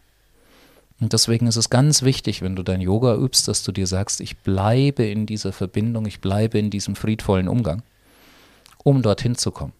Und das Ganze sieht so aus, wenn du Yoga anfängst, wirst du dauernd deine Atmung wieder verlieren, weil es einfach noch zu anstrengend ist.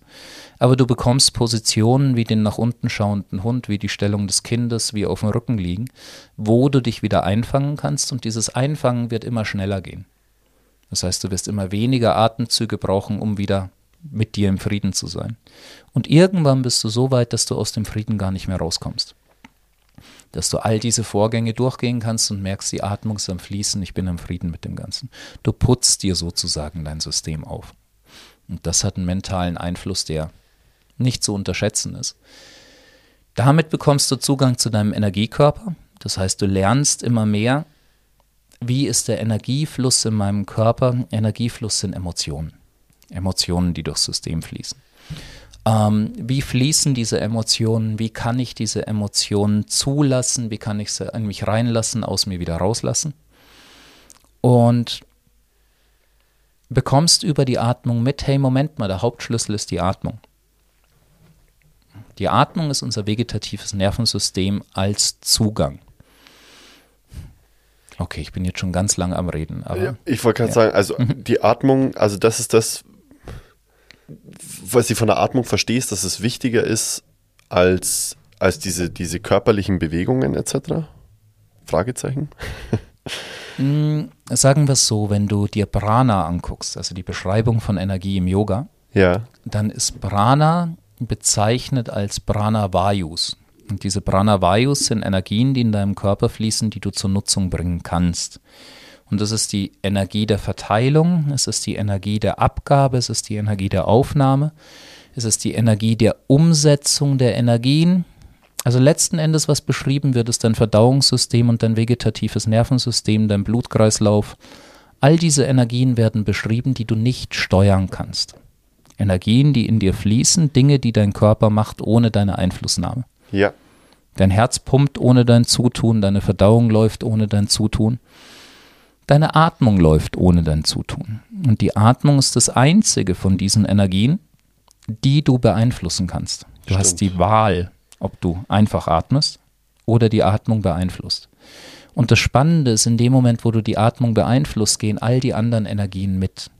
Das heißt, deine Verdauung verändert sich, dein Herzschlag verändert sich, die Funktion deiner Leber verändert sich, dein Hormonsystem verändert sich. Alles über die Atmung. Und Wie, wie muss man diese, also welche Art und Weisen gibt es, diese Atmung zu steuern, um dann, also sagen wir mal, was müsste ich tun, um meine Verdauung zu steuern über die Atmung? Ähm, Verdauung ist ein, ist ein schwier schwieriges Thema, geht, geht aber auch. Lass mich, lass mich ein bisschen Ja. ausholen. Gerne. Also, du beginnst deine Atmung zu beeinflussen. Und jetzt mischt sich dein Hirnstamm ein. Dein Hirnstamm, der Teil des Gehirns, der sagt, hey, ich bin dafür zuständig, dass ich Atmung steuere, dass ich Herzschlag steuere, dass ich die Verdauung steuere. Und ich möchte nicht, dass du dich einmischst. Nimm die Finger da weg. Und das, Okay. was du spürst, ist eine riesen Abneigung gegen das Luftanhalten oder gegen die Steuerung deiner Atmung. Hat am Anfang fast jeder. Jeder von uns könnte ohne Probleme fünf Minuten die Luft anhalten. Aber wenn du es versuchst, wirst du spätestens nach einer Minute merken, hey, das ist aber ganz schön, ganz schön heftig. Das ist nicht dein Körper, der sagt, es geht nicht mehr. Das ist dein Geist, der sagt, ich möchte nicht, dass du dich einmischt. Wenn du müsstest, könntest du jetzt fünf Minuten die Luft anhalten. Der Weltrekord im Luftanhalten liegt mittlerweile weit über 20 Minuten. Ähm, es ist eine mentale Barriere, die dein Hirnstamm sagt, der sagt, hey, ich habe uns über Jahrmillionen durchgekriegt. Ich bin dafür verantwortlich, dass die Menschheit immer noch lebt. Du misch dich jetzt nicht ein. Das ist so ein bisschen wie der alte Mann in der Firma und der junge Praktikant, der sagt, ich weiß es besser. Ja. Und der alte Mann wird sagen, nee, du weißt es nicht besser, du nimmst jetzt die Finger da weg. Ähm, das Problem an der Geschichte ist es, dass unsere Welt nicht mehr funktioniert, wie sie Jahrmillionen funktioniert hat. Das heißt, wir leben mit einem wesentlich höheren Stressaufkommen, als wir das in der Vergangenheit hatten, auch wenn die Gefahr für unseren Körper so gering ist, wie sie noch nie war. Und da kommen wir jetzt auf Sympathikus und Parasympathikus. Bedeutet, wenn du in einer Stresssituation bist, dann ist das dieser alte Kampf- oder Fluchtmechanismus in deinem Körper, der sagt, hey, wir sollten jetzt dafür sorgen, dass unser Körper möglichst gut funktioniert, wenn es um die Wurst geht. Bedeutet, ich durchblute die Muskulatur mehr, ich sorge dafür, dass die Atmung besser durchblutet ist, ich nehme all das Blut aus den Organen raus und sorge dafür, dass die Reflexe richtig gut funktionieren. Und das, was den Reflexen am meisten im Weg rumsteht, ist der Denkvorgang. Deswegen wird deinem Gehirn das Blut weggenommen. Blackout. Nö, das ist diese Prüfungsangst, wo du plötzlich nichts mehr weißt, was du gelernt hast. Das meine ich mit Ja. Blackout. Ja. Und jetzt hast du diese, diese Situation, in der wir leben, in der Stress extrem selten was mit, damit zu tun hat, dass du um dein Leben kämpfen musst, sondern meistens was damit zu tun hat, dass du dein Gehirn brauchst. Aber dein Hirnstamm nimmt dir die Durchblutung von deinem Gehirn weg und schickt das Blut in die Muskulatur, wo du es gerade gar nicht brauchen kannst. In den seltensten Fällen. Das heißt, der kleine Praktikant hat recht. Der alte Mann in der Firma macht's falsch, weil er es so macht, wie er es schon immer gemacht hat und wie es auch die meiste Zeit richtig war, aber die Zeiten ändern sich. Und deswegen muss der Praktikant oft genug anklopfen und sagen, hey alter Mann, lass es uns doch bitte mal anders machen. Und irgendwann funktioniert es ein Stück weit und der Firma geht's besser. Und damit kommen wir langsam in ein Zulassen der Kontrolle des vegetativen Nerven Nervensystems über die Atmung. Und das muss geübt werden. Deswegen mag praktisch niemand Pranayama zum Anfang. Und wenn du ein paar Monate Pranayama gemacht hast, möchtest du es nicht mehr sein lassen. Ja. Das ist eigentlich immer so. Wenn ich in meinen Stunden Pranayama mit reinbringe, dann ist es zuerst mal, oh, jetzt noch Pranayama. Und dann nach ein paar Monaten, ach, heute haben wir gar kein Pranayama gemacht. Irgendwie fehlt was. Verrückt. Ich habe zweieinhalb Jahre nur noch Pranayama gemacht, weil es mich tierisch gelangweilt hat. Ich habe über den Körper nicht mehr wirklich was erzielen können und ich habe gemerkt, wie viel ich mit der Atmung machen kann. Und in dem Moment, wo du jetzt deinem Körper sagen kannst, hey, pass mal auf, es fühlt sich zwar gerade wie Kampf oder Flucht an, aber wir sind sicher. In dem Moment geht die Durchblutung zurück in deine Verdauungsorgane, die Verdauung springt wieder an, deine Organe sorgen sich wieder besser um sich selbst, dein Immunsystem funktioniert besser, dein Gehirn funktioniert besser. Und du kommst insgesamt in einen ausgeglichenen Zustand, in dem du dich wohler fühlst, in dem du dich nicht bedroht fühlst. Und das läuft alles über eine Steuer Steuerung der Atmung. Wenn so ein indischer Yogi sagt, ich kann meinen Herzschlag stehen, stehen lassen für eine Minute oder sowas, dann macht er das über Atemtechniken. Der Zugang ist immer die Atmung und du erreichst die anderen Systeme damit. Das heißt, wenn du wolltest, dass du mehr in die Verdauung gehst, dass die Verdauung besser funktioniert, dann würdest du in dem Fall sehr parasympathisch arbeiten. Parasympathisch atmen heißt, du würdest äh, die Ausatmung stark betonen, die Einatmung verkürzen und würdest dafür sorgen, dass du längere Atempausen drin hast, die, das, die den Gesamtzeitraum um einiges verkürzen. Das heißt, ein klassisches Muster wäre vier Sekunden einatmen, 16 Sekunden die Luft anhalten, 8 Sekunden ausatmen. Und zum Anfang wird dich das stressen und deswegen wird genau das Gegenteil passieren. Aber wenn du dich da langsam hinarbeitest und langsam ein Gefühl für kriegst, wirst du irgendwann merken, wie sich das Ganze beruhigt. Also das heißt, ich muss einmal über den Berg. Genau. Und dann. Und du kannst es direkt testen, wenn du jetzt so einen 100-Meter-Sprint hinlegst oder irgendwas, was den Herzschlag wirklich zum Pumpen bringt. Wenn du dich dann zwingst, langsam ein- und langsam auszuatmen, dann kannst du merken, wie dein Herz richtige Sätze macht und langsamer wird bei der Ausatmung und schneller wird bei der Einatmung. So stark ist dieser parasympathische, sympathische Impuls durch die Atmung, der da stattfindet. Aber erst, wenn du an ein, gewiss, ein gewisses Level erreicht oh, hast. nö, oder? das kannst du jetzt schon machen. Wirklich? Also das funktioniert direkt aus dem Kalten heraus. Renn 100 Meter, dass das Herz so richtig schön am Fast platzen ist. Und dann zwing dich richtig tief zu atmen. Du wirst merken, wie dein Herz fast ins Stolpern kommt, wenn du dich zu der langen Ausatmung zwingst. Und das ist ja das Tolle, dass unsere Atemmuster uns so viel sagen über das, wie es uns geht. Hast du eine Idee, wie sieht ein depressives Atemmuster aus? Kurzatmigkeit, würde ich. Ein depressives Atemmuster ist in der Atemlehre. Das heißt, du hast eine ganz leere Lunge, eine gekrümmte Körperhaltung. Du bleibst in der Atemlehre und hast ab und zu, also sehr kurzatmig und ab und zu so Seufzer drin. So. So. Das ist ein depressives Atemmuster. Was ist ein aufgeregtes Atemmuster? Du würdest wahrscheinlich sehr tief einatmen, Brust ist offen wärst ready to go, so nach dem Motto. Genau, du lässt die Luft nicht mehr raus. Du bleibst in der Fülle und hast eine ganz kurze Atmung in der Fülle. Das heißt, du hältst dich komplett gefüllt, der Bauch bleibt einigermaßen unter Spannung und du atmest nur noch oben so ein ganz kleines bisschen.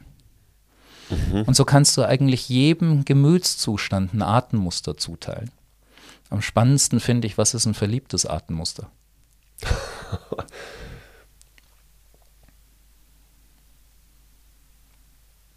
Ein verliebtes Atemmuster ist völlig chaotisch. Das geht mal hoch. Deshalb komme ich gerade auf keine Antwort, genau. oder?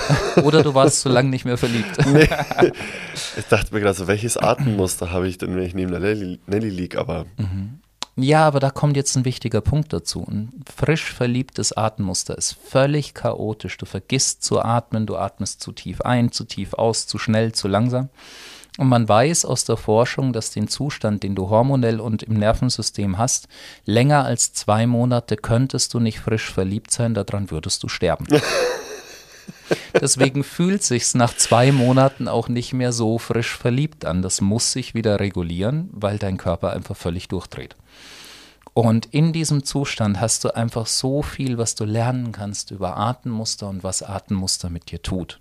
in diesem Verliebtheitszustand. Ja, weil du da einfach so mitkriegst, okay, jetzt geht alles durcheinander. Äh, geht alles durcheinander.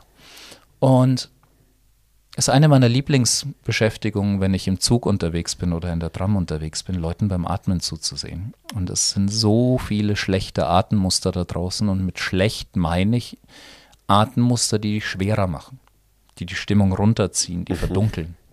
Und das sind eben genau die, die es andersrum machen, die eine ganz lange Einatmung und eine ganz kurze Ausatmung haben. So ein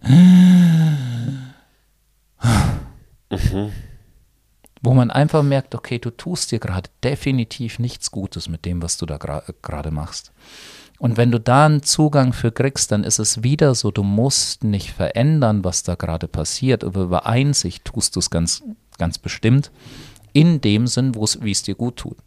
Das heißt, du kannst unglaublich traurig sein, aber du kannst merken, dein Atemmuster fördert das Ganze jetzt noch und kannst dann sagen, okay, das ist in Ordnung, ich muss jetzt diese Trauer rauslassen.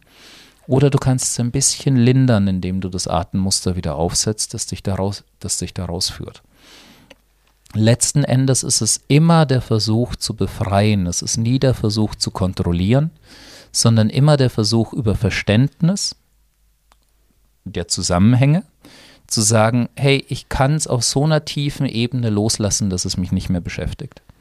Und dann kontrollierst du auch nicht mehr die Atmung, sondern die Atmung kontrolliert sich selbst, weil sie verstanden hat, wie sie fließen muss.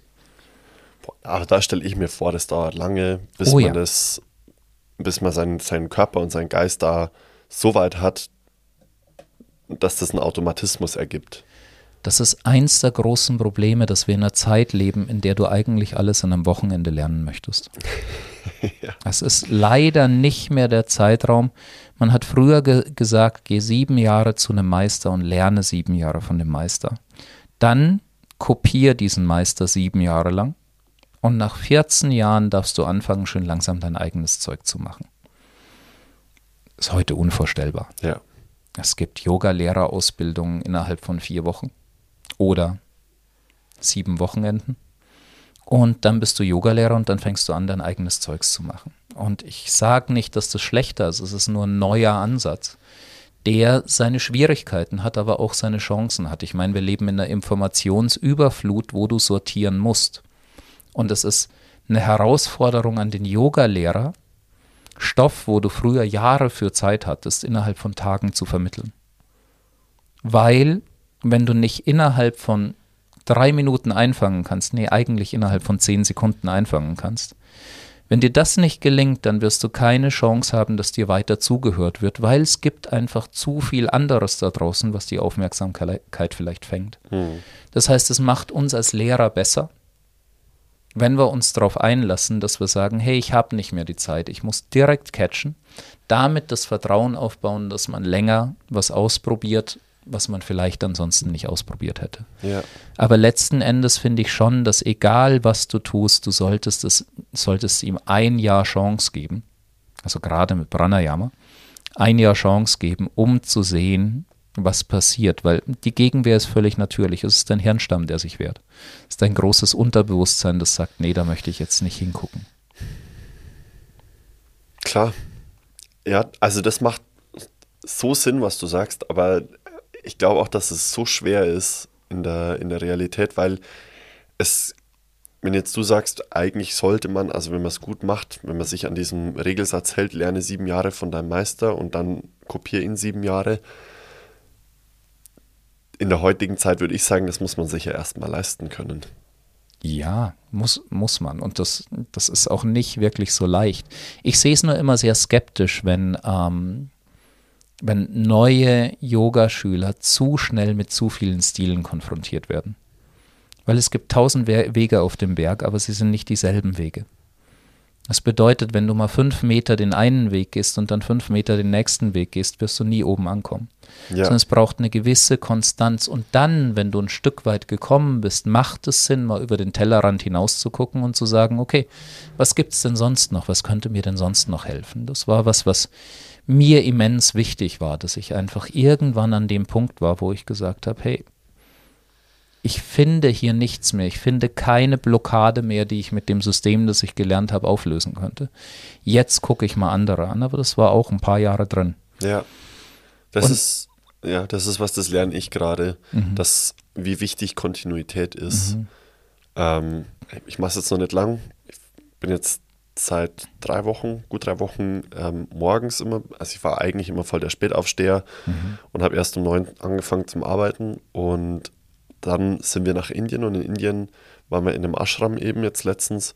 Und da ist um sechs oder so losgegangen. Und dann habe ich mir dieses Frühaufstehen angeeignet und das jetzt auch versucht beizubehalten, um dann morgens auch, manchmal sind es fünf Minuten, manchmal sind es zwei Minuten, manchmal sind es 20 Minuten zu meditieren. Also ich werde sicherlich nicht so lange in diesem meditativen Zustand sein, aber Augen zu, ruhig da sitzen und versuchen, nichts zu denken und nur an meine Atmung zu denken. Aber das ist so das, eines der wenigen Male in meinem Leben, wo ich selber aktiv diese Kontinuität übernehmen möchte. Und das fühlt sich echt gut an, das so Stück für Stück zu machen, weil sonst ist immer Harakiri. Und ich kann mir gut vorstellen, dass das mit vielen anderen Dingen, jetzt auch zum Beispiel mit dem Podcast oder dann auch mit, mit Yoga und Sport, Yoga und Sport muss man gehört zusammen, gehört auch irgendwie nicht zusammen. kann mir vorstellen, dass, dass es da genauso wichtig ist. Dann, sonst lernst du es ja nicht, sonst kriegst du es ja nicht in deinen Kopf rein, dass du, ähm, dass dein Körper zum Beispiel auf die Atmung so und so reagieren soll. Das kann nur über, über Wiederholung funktionieren, dass sich da oben im Hirn die Synapsen auch entsprechend verbinden am Ende des Tages. Das macht, ja, es macht zu 100% Sinn. Und das ist das Schöne, wenn es Sinn macht, dann hast du ja den ersten Schritt zu dem, dass du es tust, schon gemacht. Weil in dem Moment, wo du es verstehst, bist du viel gewillter, dass du, irg dass du irgendwas tust. Aber hier kommt jetzt das Gefährliche und das ist meine 90-10 oder 80-20-Regel, je nachdem. Dein Geist will Wiederholung, dass er was lernen kann. Dein Körper braucht Abwechslung.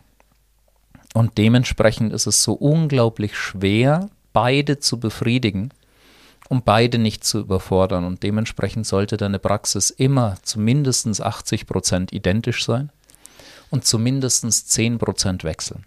Mhm. Weil, wenn du nicht wechselst, dann wird dein Geist schlampig und macht wieder was anderes.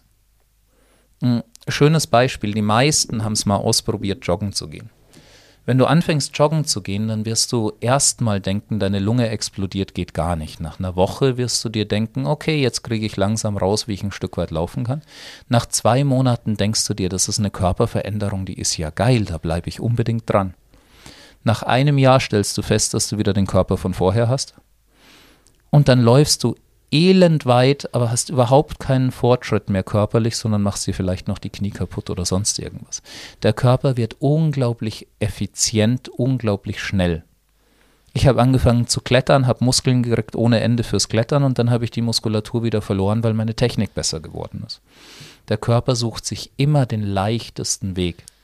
Der erste Sonnengruß, den du gemacht hast, wirst du gepumpt haben wie ein Eichhörnchen und geschwitzt haben ohne Ende. Wenn du jetzt einen Sonnengruß machst, ist es wahrscheinlich für deinen Körper gar nichts.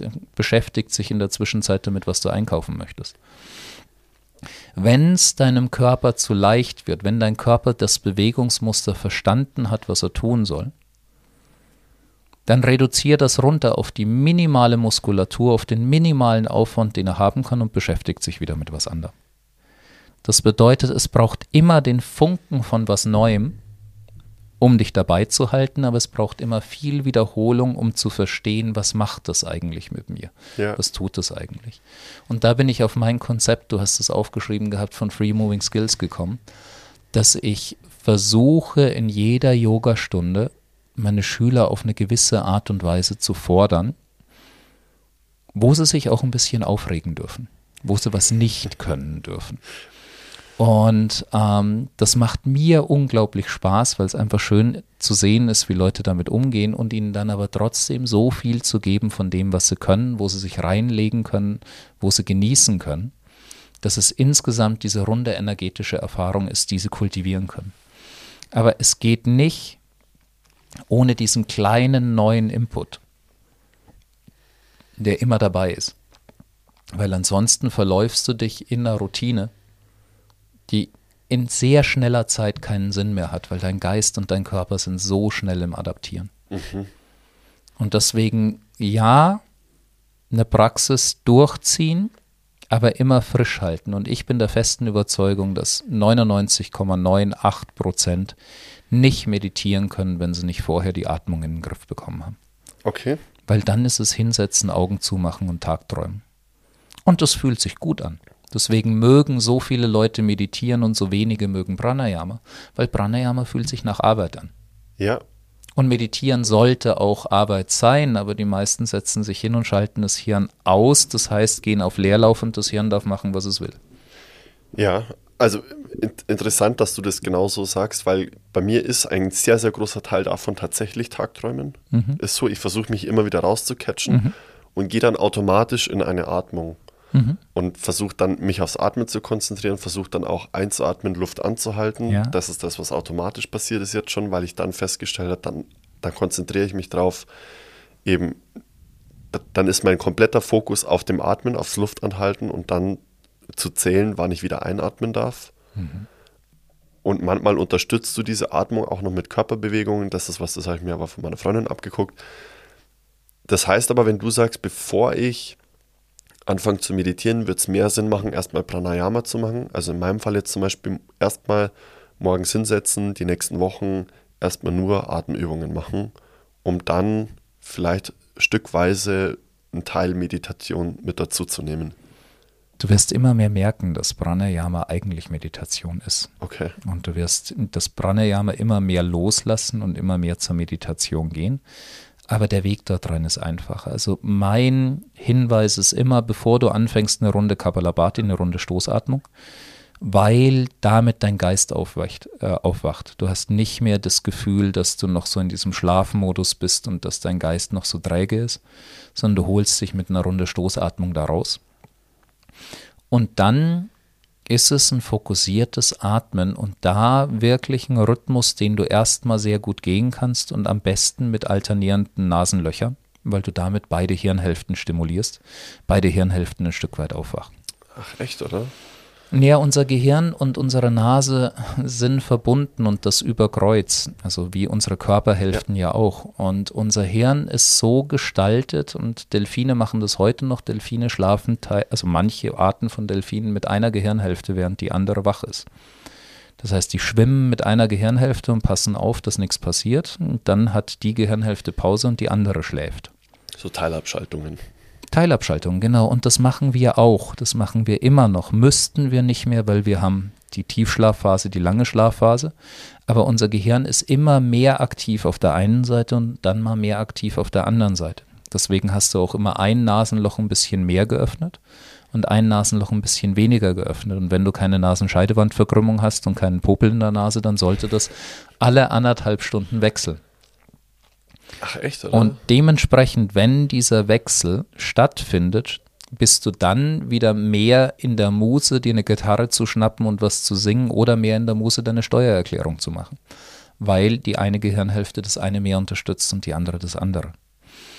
Und das Alle, lässt sich an meiner Nasenlochöffnung, sofern alles sauber ist, erkennen. Genau, ja. Und das ist eine Methode, die in Indien auch benutzt wird, für jeweilige Ar Arbeiten dort und dorthin zu gehen. Und auch da Vorsicht, jeder ist unterschiedlich und bei manchen, bei Linkshändern funktioniert die rechte Gehirnhälfte ein bisschen rationaler als bei Rechtshändern. Also auch das ist individuell sehr unterschiedlich, aber du kannst dafür sorgen, dass beide Gehirnhälften mehr feuern, also mehr aufwachen und damit dein Gehirn besser arbeitet. Und die Wechselphase, die ungefähr zehn Minuten dauert, also wo beide Nasenlöcher offen sind, die wird länger durch Pranayama.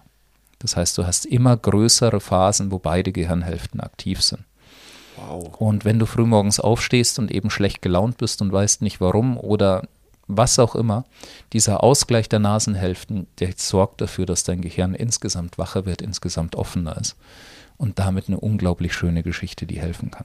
Also eigentlich besser als Kaffee, oder? Mm. Weil Kaffee? du halt nachhaltig wach wirst. Hm. Kaffee ist ein schwieriges Thema. okay.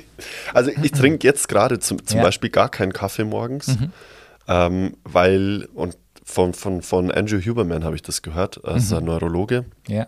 Und der hat eben erklärt, dass wenn du morgens Kaffee trinken würdest, passiert folgendes. Normalerweise, ähm, also es gibt das sogenannte Hormon Adenosin und das Adenosin ist dafür verantwortlich, dass du dich erschöpft fühlst.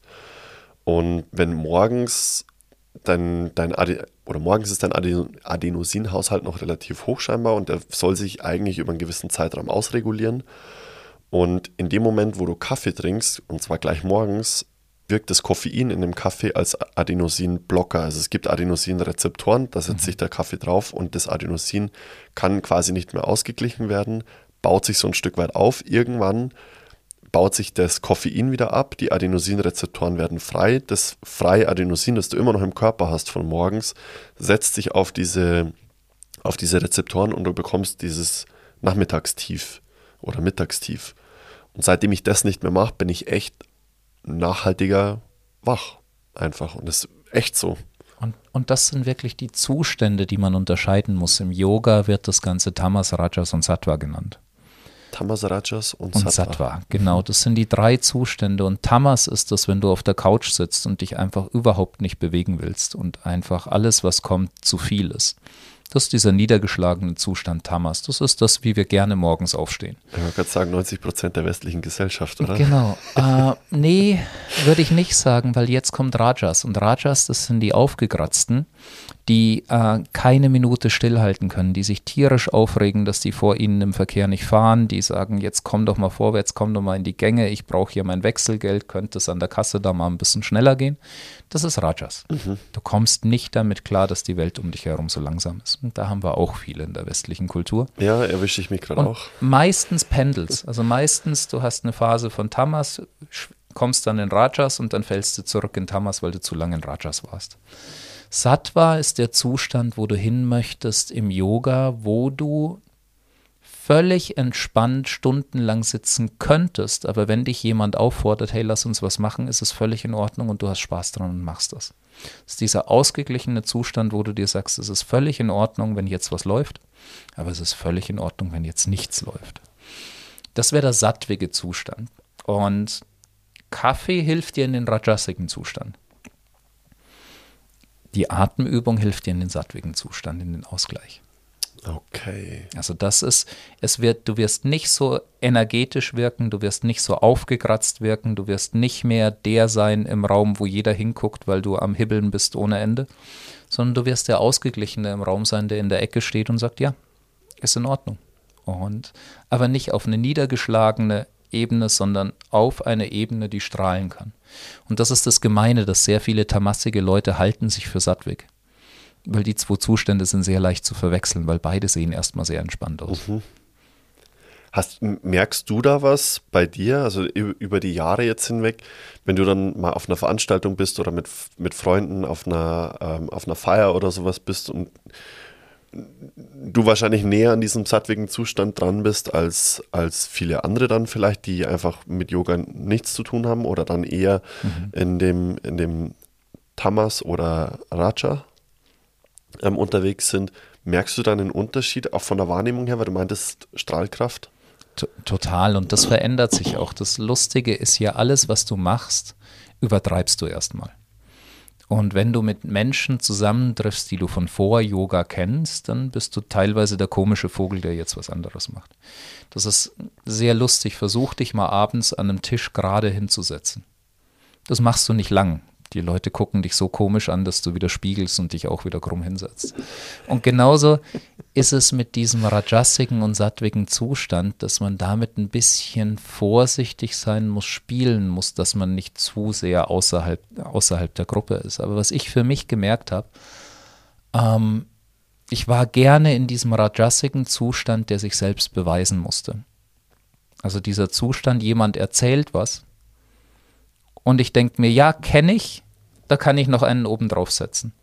Und ich war so viel unterwegs, ich kann praktisch überall noch einen draufsetzen. Und ich war dieser Arsch, der die ganze Zeit noch einen draufgesetzt hat. Und das, was ich übe momentan, ist mir das anzuhören und das anzuerkennen, dass das großartig ist, was die Leute gemacht haben oder, oder erlebt haben und keinen draufzusetzen. Und trotzdem passiert es mir noch, dass dann ganz am Ende vom Abend, kurz bevor ich heimgehe, muss ich noch mal einen draufsetzen und dann ärgere ich mich wieder die ganze Nacht, hatte das jetzt sein müssen. Ja. Es ist, es ist ein Spiel damit. Und ähm, würdest du dieses yogische Spiel bis zum Ende spielen nach der Hatha-Methode, gehst du nicht mehr fort. Und dann ist wieder die Frage, gehe ich ins Tantra und sage mir, ich genieße dieses Spiel oder gehe ich ins Hatha und sage mir, ich brauche eigentlich gar nicht gehen. Das ist wieder diese Entscheidung, wo du dir sagen kannst, ich sehe, was es für ein Schwachsinn ist und ich lasse es bleiben. Oder ich sehe, was es für ein Schwachsinn ist, aber es ist menschlich und es gehört zu unserer Kultur und es gehört dazu und damit habe ich meinen Spaß dran. Ganz schwieriger Punkt für Yoga oder die Tradition vom Yoga. Du kannst das Yoga, wie es in diesen klassischen Schulen beigebracht wird, nicht in der Großstadt leben mit einem Job.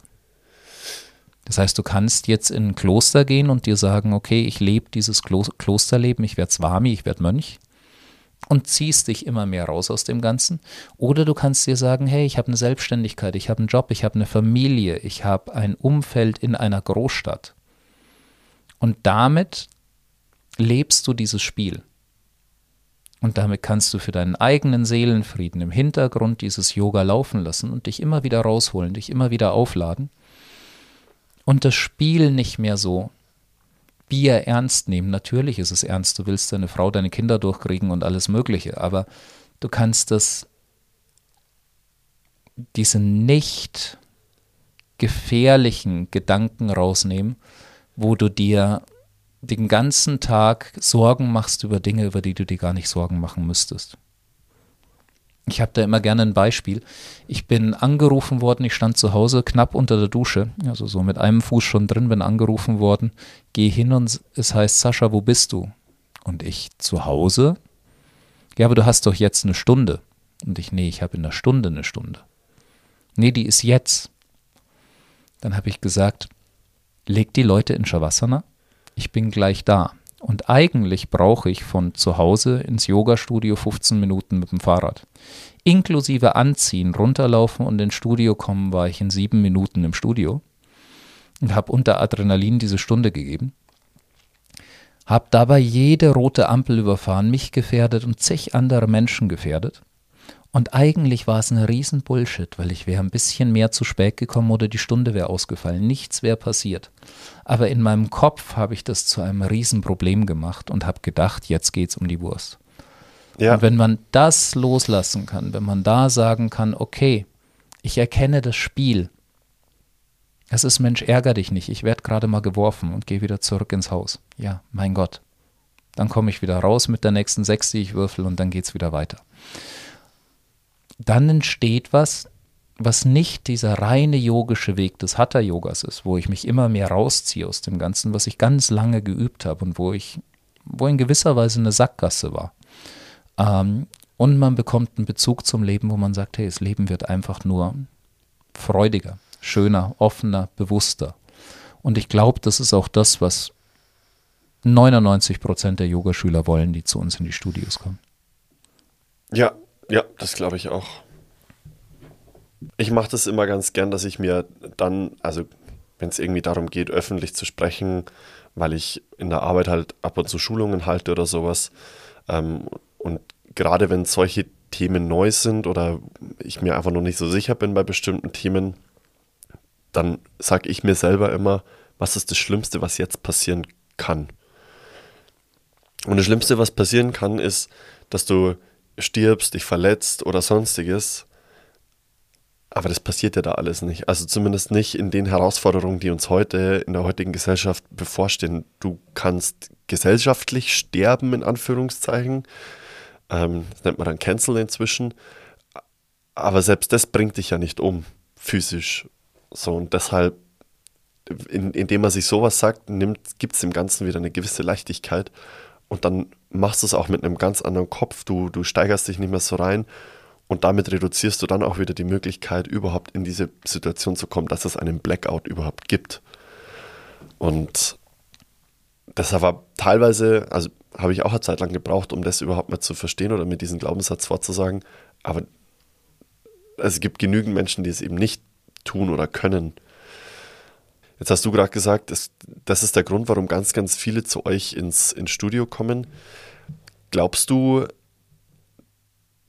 oder kann man, weil es ja inzwischen ganz viel Online-Yoga und YouTube-Videos und so weiter und so fort gibt, ich glaube nicht, dass es das ersetzen kann, aber kann es es vielleicht ergänzen oder ähm, die Einstiegsdroge sein ins Yoga? Ja, sagen wir mal so, ich glaube, dass es viel mehr kann, als wir heute, mh, hm, heute zugeben wollen. Und ich glaube, wir haben das alle gemerkt in der Corona-Zeit, als wir alle online unterrichtet Richtig. haben. Ähm, und es ist faszinierend, wie viel Kontakt doch noch entsteht, wie viele energetische Übertragung doch noch entsteht. Also es kann sich jemand so fühlen, als wäre er mit in der Klasse, wäre er mit am Üben in diesem, in diesem Raum ähm, und könnte damit aufmachen. Es hat seine Einschränkung, es hat auch seine Vorteile. Ich meine, die Vorteile sind nicht von der Hand zu weisen. Du kannst bei den besten Yoga-Lehrern der Welt üben. Auch wenn du an der anderen Seite der Welt sitzt. Und natürlich spürt dich dieser Yogalehrer nicht so gut, wenn du es mit einer anderen Gesellschaft, mit einer anderen Kultur zu tun hast, weil du natürlich immer in die Schwingung gehst von der Stadt, von der Situation, in der du lebst.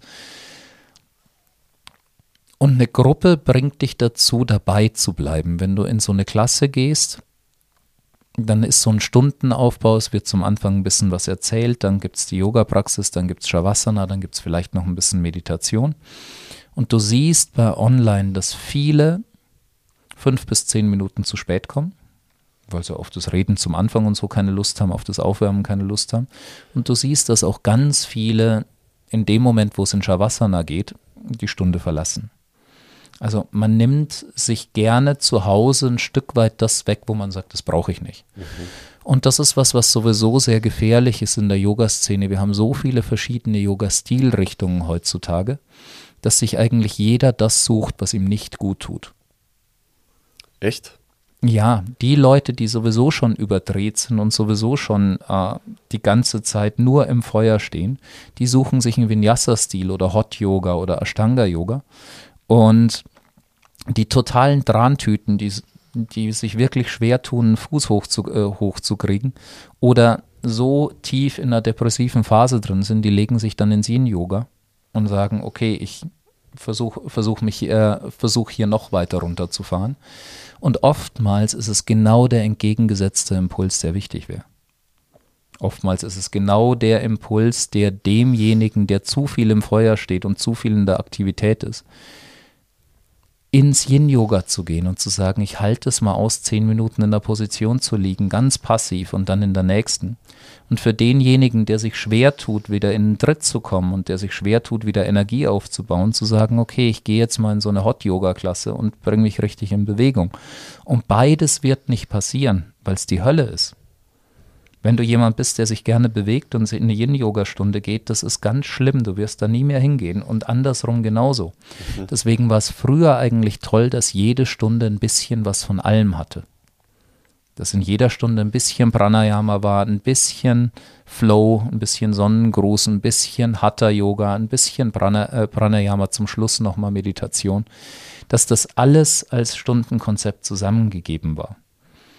Und mit dem Medium Internet kriegst du es halt noch mehr aufgespaltet, dass es deine sowieso schon Tendenzen noch mehr fördert und dich nicht irgendwie in einen Ausgleich bringt, wo alles mit dabei ist. Und deswegen, es macht eigentlich keinen Sinn, jemandem zu sagen, was ihm wirklich gut tun würde, weil das wird er nicht machen, weil sich das nicht gut anfühlt. Ähm, und deswegen muss es eine Mischung sein. Deswegen muss für mich eine Yogastunde immer ein bisschen von allem haben dass es eine wirklich wirkende Yogastunde sein kann für die große Gruppe, die da ist. Mhm. Weil letzten Endes, egal ob du im Internet unterrichtest oder ob du in der Klasse unterrichtest, du hast immer eine Mischung. Du kannst bei der Mischung aber davon ausgehen, wen du ungefähr bei dir hast, je nachdem, in welchem Yogastudio du arbeitest. Weil die Leute, die zu Shivananda Yoga, also zum klassischen Hatha Yoga kommen, sehen anders aus, haben ein anderes Alter, haben eine andere Geschlechterdurchmischung, als die, die zu Shivamukti Yoga kommen.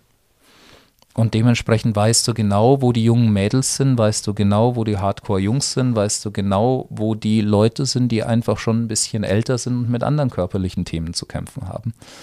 Und kannst damit auf deine Gruppe eingehen, je nachdem, in welchem Yoga-Studio du bist. Im Internet siehst du es natürlich nicht mehr so, verlierst da ein bisschen den Bezug zu. Verstehe. Das heißt, du würdest dann hergehen und sagen, Hatta war sehr aktiv, hast du, glaube ich, gesagt, oder? Hm, Hatta sind gehaltene lange Positionen. Das Interessante ist, dass ein Vinyasa-Schüler, der ins Hatta geht, erstmal ein Riesenproblem damit hat, die Kraft aufzubringen, eine Position für fünf Minuten zu halten. Während ein Hatha-Yoga-Schüler, der die fünf Minuten ohne Probleme im Kopfstand stehen kann, sich mit so einem Flow im Vinyasa-Flow schwer tut, weil es eine andere Art der körperlichen Belastung ist. Okay. Und wenn du beides in einer Stunde integrierst zum Stück weit, hm, gehst du eben mehr dorthin, die Tendenzen von dir auszugleichen und ein bisschen in die Richtung zu gehen, wo es dich insgesamt wieder mehr erden kann, wieder mehr in die Mitte bringen kann. Okay. Warum glaubst du, ist es insgesamt momentan überhaupt ein Trend im Westen geworden, Yoga zu praktizieren? Also warum ist es, also es ist ja, du hast gerade gesagt, mit Corona ist es ja absolut durch die Decke gegangen weil es einfach sehr, sehr zugänglich war und jeder zu Hause war. Aber es ist ja, hat ja davor schon eine erhebliche Reichweite dazu gewonnen. Naja, sagen, sagen wir mal so, Yoga ist ein Trend, der sich jetzt schon erstaunlich lange hält. Und wir hatten viele Trends. Da gab es Aerobic, da gab es Spinning, da gab es Zumba und jetzt ist es gerade Yoga.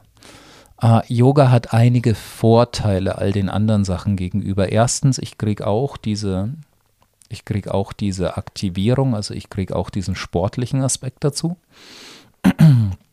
Ich ähm, brauche keine Ausrüstung. Das heißt, es reicht eine Matte, die ich am Boden liegen, äh, liegen habe, wo ich mich, äh, wo ich mich drauf werfe.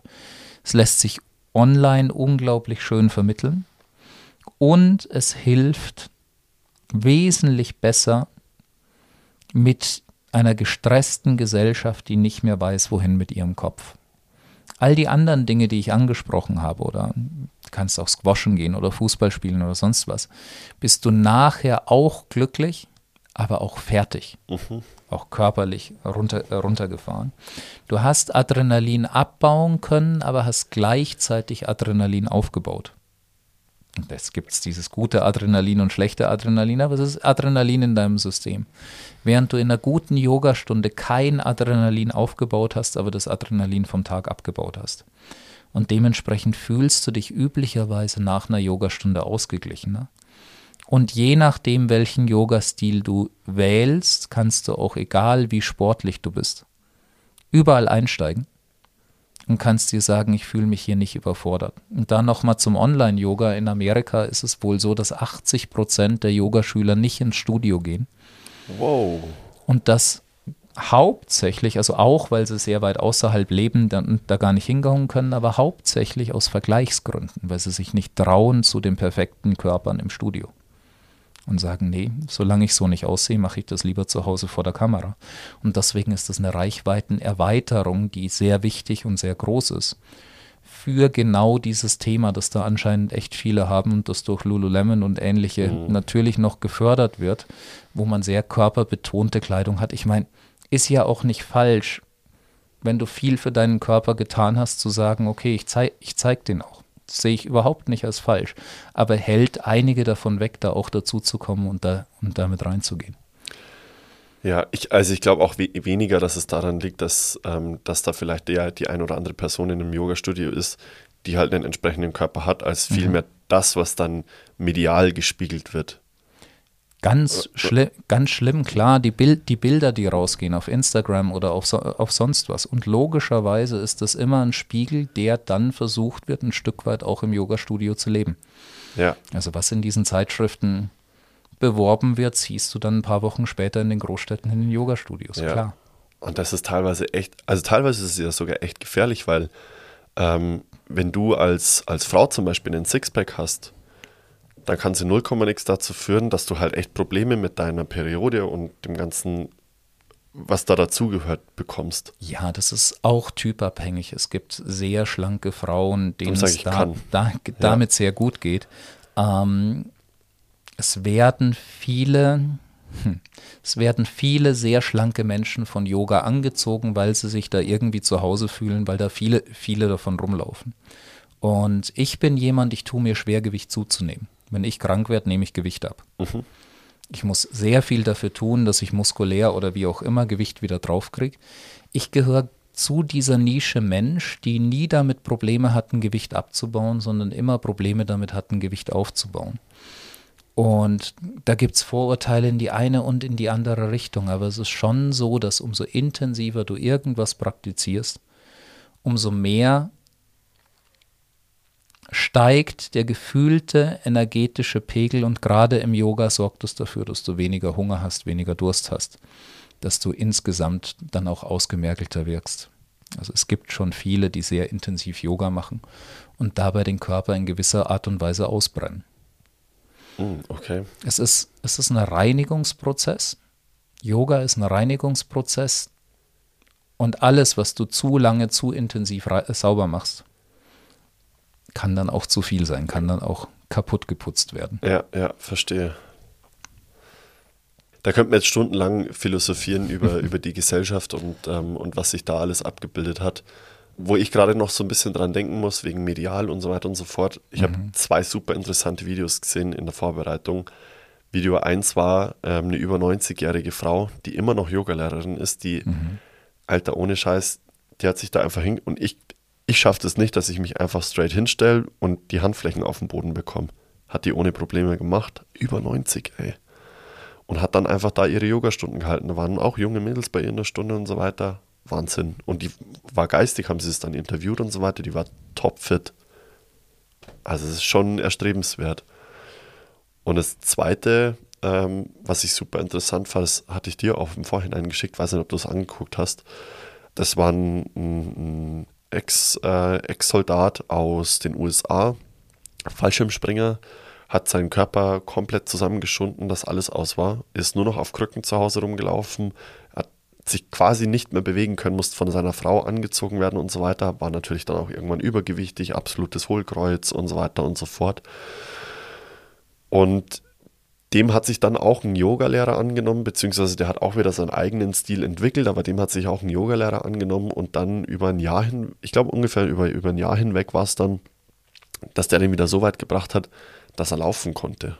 Und irgendwann dann im weiteren Verlauf konnte der dann sogar wieder rennen und so weiter. Also da auch wieder das Zusammenspiel aus mental und körperlich also das war der eindrucksvollste Beweis für mich, wie, wie krass dann sowas auch funktionieren kann. Der hat wieder laufen können. Das ist mhm. ja. Ja, es ist, es ist so zum Schmunzeln, weil es gibt ja diesen Spruch, ein gesunder Geist wohnt in einem gesunden Körper, was ich nicht unterschreiben würde, weil es gibt auch genug gesunde Geister, die in, in einem kranken Körper leben. Aber es tut sich beides leichter, wenn beides einigermaßen zusammenspielen. Und gerade bei diesem Soldaten ist es halt so eine Geschichte, der hat einen mentalen Schubser gebraucht und keinen körperlichen Schubser. Den körperlichen Schubser hat er sich dann gegeben, er hat dann Tools an die Hand gekriegt, aber letzten Endes war es der mentale Schubser und das ist dann das, was ein gutes Einzelcoaching ausmacht, beziehungsweise wenn du deine Schüler gut kennst, dass du erkennst, wenn sich ein Fenster auftut. Die Yoga-Praxis ermöglicht, dass du an Punkte kommst, wo du sehr verletzlich bist wo ein Raum aufgeht, wo du dir sagst, hey, das habe ich schon so lange in meinem Unterbewusstsein und gerade bekomme ich einen Zugang. Und wenn du nicht aufpasst, geht dieser Zugang wieder zu und es ist überhaupt nichts passiert. Aber wenn du als guter Lehrer den Moment erkennst und dann da einen Impuls setzen kannst, dann kann sich da wirklich was lösen. Und das Schöne eben bei diesem Soldaten war, dass man gesehen hat, dass der genau am richtigen Punkt war genau den richtigen Impuls gekriegt hat von der für ihn richtigen Person in diesem Moment. Und damit ist eine Flamme entzündet worden, die er früher schon hatte. Ansonsten wäre er nicht Fallschirmspringer geworden. Richtig, ja, stimmt. Und hat einfach wieder diese Flamme entzündet gebraucht, um zu sagen, okay, hier ist ein Weg und auf geht's. Und das ist wenig, ist wenig Yoga. Und ich finde es immer so schade, es gibt ganz, ganz viele, die bleiben an dem Körperlichen ein bisschen hängen. Du musst nicht 50 Jahre auf der Matte stehen. Die ganzen alten Mönche im Yoga stehen alle nicht mehr auf der Matte und machen ihr Yoga. Die wissen, wie ihr Körper sich bewegt und pflegen ihn gut genug. Und dann sind sie vielleicht mal alle paar Wochen auf der Matte. Ähm, es geht um eine tiefere Ebene, aber der Körper sollte gepflegt werden. Das ist unser Gefährt, durch das wir durchs Leben fahren. Und die Chinesen sagen, du bist so alt wie deine Wirbelsäule. Und es ist so lustig, dass wenn du auf einem hohen Haus stehst und runter guckst, du kannst die Menschen alterstechnisch einschätzen an der Art und Weise, wie sie dastehen. Und es ist einfach so, dass ein junger Mensch anders dasteht wie ein älterer Mensch. Und dann kannst du dich vertun mit sehr beweglichen alten Menschen, die das eben geschafft haben, dass ihre, Bewegli ihre Wirbelsäule immer noch super beweglich ist. Mhm. Und auch da wir haben unglaublich viele Spezialisten. Immer weniger, weil immer mehr am Computer sitzen. Aber wenn du deine körperliche Spezialisierung jetzt wie zum Beispiel Fußballspieler oder Fliesenleger oder was auch immer gefunden hast, dann hast du nicht mehr so einen offenen Körper, dann bist du nicht mehr so weit, weil du dich spezialisiert hast. Und für die Spezialisierung ist dieses Eingebaute, wie du deinen Körper trainiert hast, genau richtig. Dein Körper sagt immer aus, was du von ihm gewollt hast die letzten 10, 20, 30 Jahre. Es ist ja so, die ersten 20, 25 Jahre kannst du überhaupt nichts für deine Optik. Und die nächsten 50 Jahre bestimmst du, wie du aussiehst, wo die Reise hingeht. Okay. Also es ist genetisch so, dass du, wenn du die falschen Gene hast, kannst du so viel Sport machen und dich so gut ernähren, wie du willst. Du wirst dicklicher sein, du wirst aussehen, wie du aussie äh, aussiehst. Aber ab Mitte 20 wirst du merken, wie dein Körper langsam in die Richtung geht, wo du die Impulse gegeben hast. Und wenn du tolle Gene mitgekriegt hast, aber dich absolut furchtbar verhältst und feiern gehst und keinen Sport machst, wirst du bis Mitte 20 toll aussehen. Aber ab Mitte 20 werden sich dann langsam die Zeichen der Zeit in deinen Körper reinfressen. Mhm. Das heißt, umso älter wir werden, umso mehr sind wir verantwortlich dafür, dass wir diesen Körper am Laufen halten. Finde ich auch super spannend. Ähm, der Evolution bist du scheißegal ab Mitte 20. Weil dann hast du deine Kinder gekriegt, dann geht es um die nächste Generation. Das heißt, du bist ein Abfallprodukt für die Evolution. Ab dem Zeitpunkt hilft dir die Natur nicht mehr weiter, sondern da musst du dir selber weiterhelfen, dass es weitergeht. Wir sind alle nicht dafür gedacht, dass wir 100 Jahre alt werden wenn wir dahin wollen, dann müssen wir echt viel, viel in diese Richtung tun. Und Yoga ist ein Mittel dafür, dass dein Körper einfach die ganze Zeit weiterläuft. Aber du kannst auch die fünf Tibeter machen oder kannst ins Kiesertraining gehen. Völlig egal, du kannst auch schwimmen gehen und aus Schwimmen dein Pranayama und dein Yoga machen.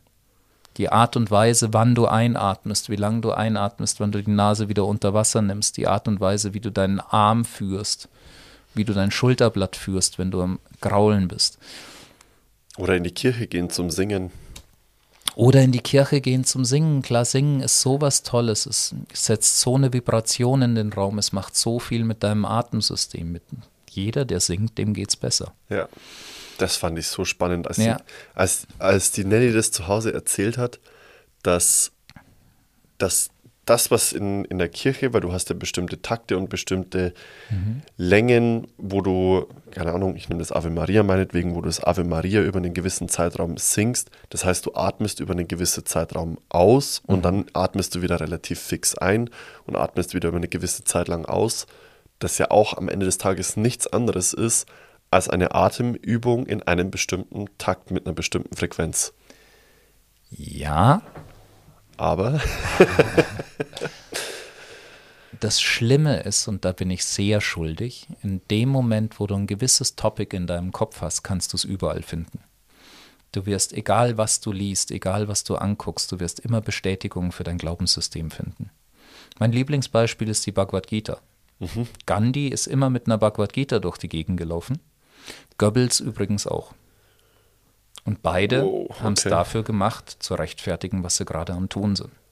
Du kannst jedes Buch, jedes philosophische Buch, jedes System unter deinen Filter setzen und dir sagen, hey, das ist eigentlich genau das, was sie gemacht haben. Es gibt die Theorie, dass Jesus in der Zeit von Kind bis als Erwachsener, wo er wieder aufgetaucht ist, nach Indien gegangen ist und dort gelernt hat. Und es macht sehr viel Sinn, weil sehr viel von dem, was er erzählt, kommt nicht aus dem Judentum, sondern ist ein Gedankengut, das aus Indien stammen könnte. Und wenn du dann seine Gleichnisse anguckst, dann könntest du denken, hey, der erzählt den Leuten vom Yoga.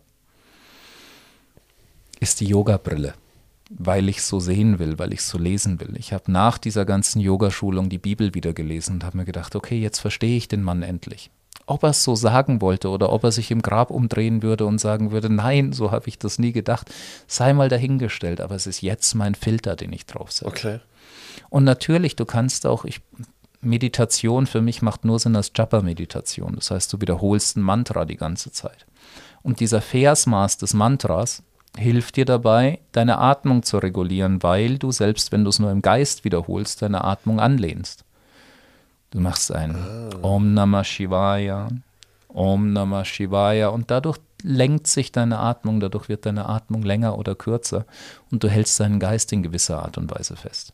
Und dann kannst du natürlich angucken, hey, was könnte denn alles im Leben Yoga sein? Und du wirst unglaublich viel finden und deswegen Yoga ab einem gewissen Punkt ist jeder Schritt, jeder Gedanke, den du da draußen machst. Aber nicht, weil es das automatisch ist, sondern weil du es jetzt mit einem gewissen Sinn hinterlegt hast. Und deswegen, klar, singen in der Kirche und wenn ich dann noch aufs Versmaß gucke, kann ich mir sagen, hey, ist total genial, bietet sich an, aber der, der da nie drüber nachgedacht hat, hat wahrscheinlich auch nur einen Teil, wenn überhaupt, von dem Benefit. Meinst du wirklich? Obwohl er es macht? Ja, das ist genauso wie mit dem Yoga. Yoga funktioniert immer. Aber es dauert viel länger, bis die Wirkung ankommt, wenn du nicht weißt, was du tust. Weil du nicht weißt, wo du deine Energien hinlenken musst. Das heißt, wenn du deinen Krieger machst und dich jetzt noch jahrelang geärgert hättest, dass sich diese Position so kacke anfühlt, dann hast du diesen Schritt, den du machen kannst, wenn du verstehst, ah ja, okay, darum geht es, um den Geist zu beobachten, viel, viel später gemacht. Also Singen funktioniert bestimmt, das macht dich auch glücklich. Aber wenn du nicht verstehst, warum es dich glücklich macht, kannst du es nicht in dem Moment einsetzen, in dem du es brauchen würdest. Okay, äh, jetzt verstehe ich, was du meinst. Und kannst damit das Ganze nicht als Tool verwenden, was dich im Leben als solches weiterbringt. Ein ich Ritus, den du nicht verstanden hast, den jemand anders dir auferlegt, ist ein nicht weitergegebenes Wissen oder ein verstecktes Wissen, was dann echt schade ist, weil du es nicht weitergeben kannst. Und in dem Moment, wo du es durchdrungen hast, kannst du es verändern in jede Richtung, in die du es verändern willst. Und es wird trotzdem immer funktionieren, egal wie sehr es kulturell verändert wird. Und alles, Yoga im ganz Besonderen, wird kulturell die ganze Zeit immens verändert. Und wenn du dann nicht verstanden hast, warum es funktioniert, dann kannst du es in jede Richtung verändern, die nicht funktioniert. Mhm. Oder per Zufall mal in eine Richtung, die funktioniert. Okay, jetzt verstehe ich, was du sagen willst also ich war gerade vom Gedanken her ähm, eher bei, ich war früher mal Ministrant, deshalb weiß ich, wie es in der Kirche ähm, aussieht und wenn dann vor der Gottesdienst losgeht und so weiter, dann noch gesungen wird und so weiter und so fort. Deshalb war mein Bild gerade im Kopf, die älteren Leute, die dann da schon drin sitzen und singen und es jeden Sonntag machen. Und jeden Sonntag für den und den Zeitraum die gleichen Atemübungen in Anführungszeichen dann machen da habe ich mir nämlich gerade die Frage gestellt, ist es wirklich wichtig, dass sie wissen, was sie da gerade tun? Also, dass sie versehentlich Atemübungen machen. Natürlich könnte ich mich dann auch anders hinsetzen, mhm. wenn ich Sing- und Atemübungen mache. Wahrscheinlich geht es dann eher darum, man könnte es noch besser machen, aber ist es immer noch besser, als es gar nicht zu tun, oder? Ja, auf jeden Fall. Aber hier bin ich jetzt ein bisschen da, wo Yoga seinen Ursprung hatte. Ähm, ich möchte keinen Mittelsmann. Yoga kommt aus dem Kastensystem, wo die Brahmanen Geld dafür bekommen haben, dass sie für dich bei den Göttern gebetet haben und einen Zugang geschaffen haben, den du aber nicht spüren konntest. Ähm, die Hatha-Yogis haben gesagt, ich komme da selber hin. Und haben sich Praktiken überlegt, körperliche, geistige, mentale Ebenen, wo sie gesagt haben, ich finde meinen Zugang zu Gott selber, ich brauche dafür keinen Brahmanen. Und ähnlich sehe ich es mit so vielen Systemen, ob du in Indien in einem Ashram bist oder bei uns in so ein, in so ein Kloster von Mönchen gehst. Die Praktiken ähneln sich sehr. Und trotzdem hast du so viele, die nicht begreifen, was sie da tun. Und damit wird es unglaublich schwer, da Nutzwert draus zu ziehen, der sich weitergeben lässt. Okay. Und das ist so dieses Power to the People, dieses dieses, nee, sag den Leuten, was sie da tun. Ja. Erklär den Leuten, was sie da tun und lass es die Leute weitergeben und verfeinern, verbessern, für sich anpassen, dass, dass es dann eben ein Tool wird, das funktioniert. Das Tool Singen funktioniert, aber alles, was energetische Arbeit ist, ist immens individuell. Und du musst es anpassen. Du wirst eine gewisse Schwingung mitkriegen und wirst dir nach so einem Gruppensingen sagen, hey, das hat sich unglaublich geil angefühlt. Wenn du aber die Gruppe wieder brauchst, um dort wieder hinzukommen und das Setting und jemand, der vorsingt, dann ist es unglaublich schade drum, weil du nicht wirklich mitgenommen hast, was, was dir gerade da geholfen hat, sondern es ist passiert und du hast es hingenommen. Und deswegen, ja, ich gebe dir völlig recht, das ist definitiv besser als nichts tun. Aber für mich wird es nicht funktionieren, weil, wie zum Anfang erwähnt, ich will es immer verstehen. Ja. Und erst dann wird für mich ein Schuh draus. Ja, ja. Crazy. Da dachte man, man fragt mal nach, was Yoga ist.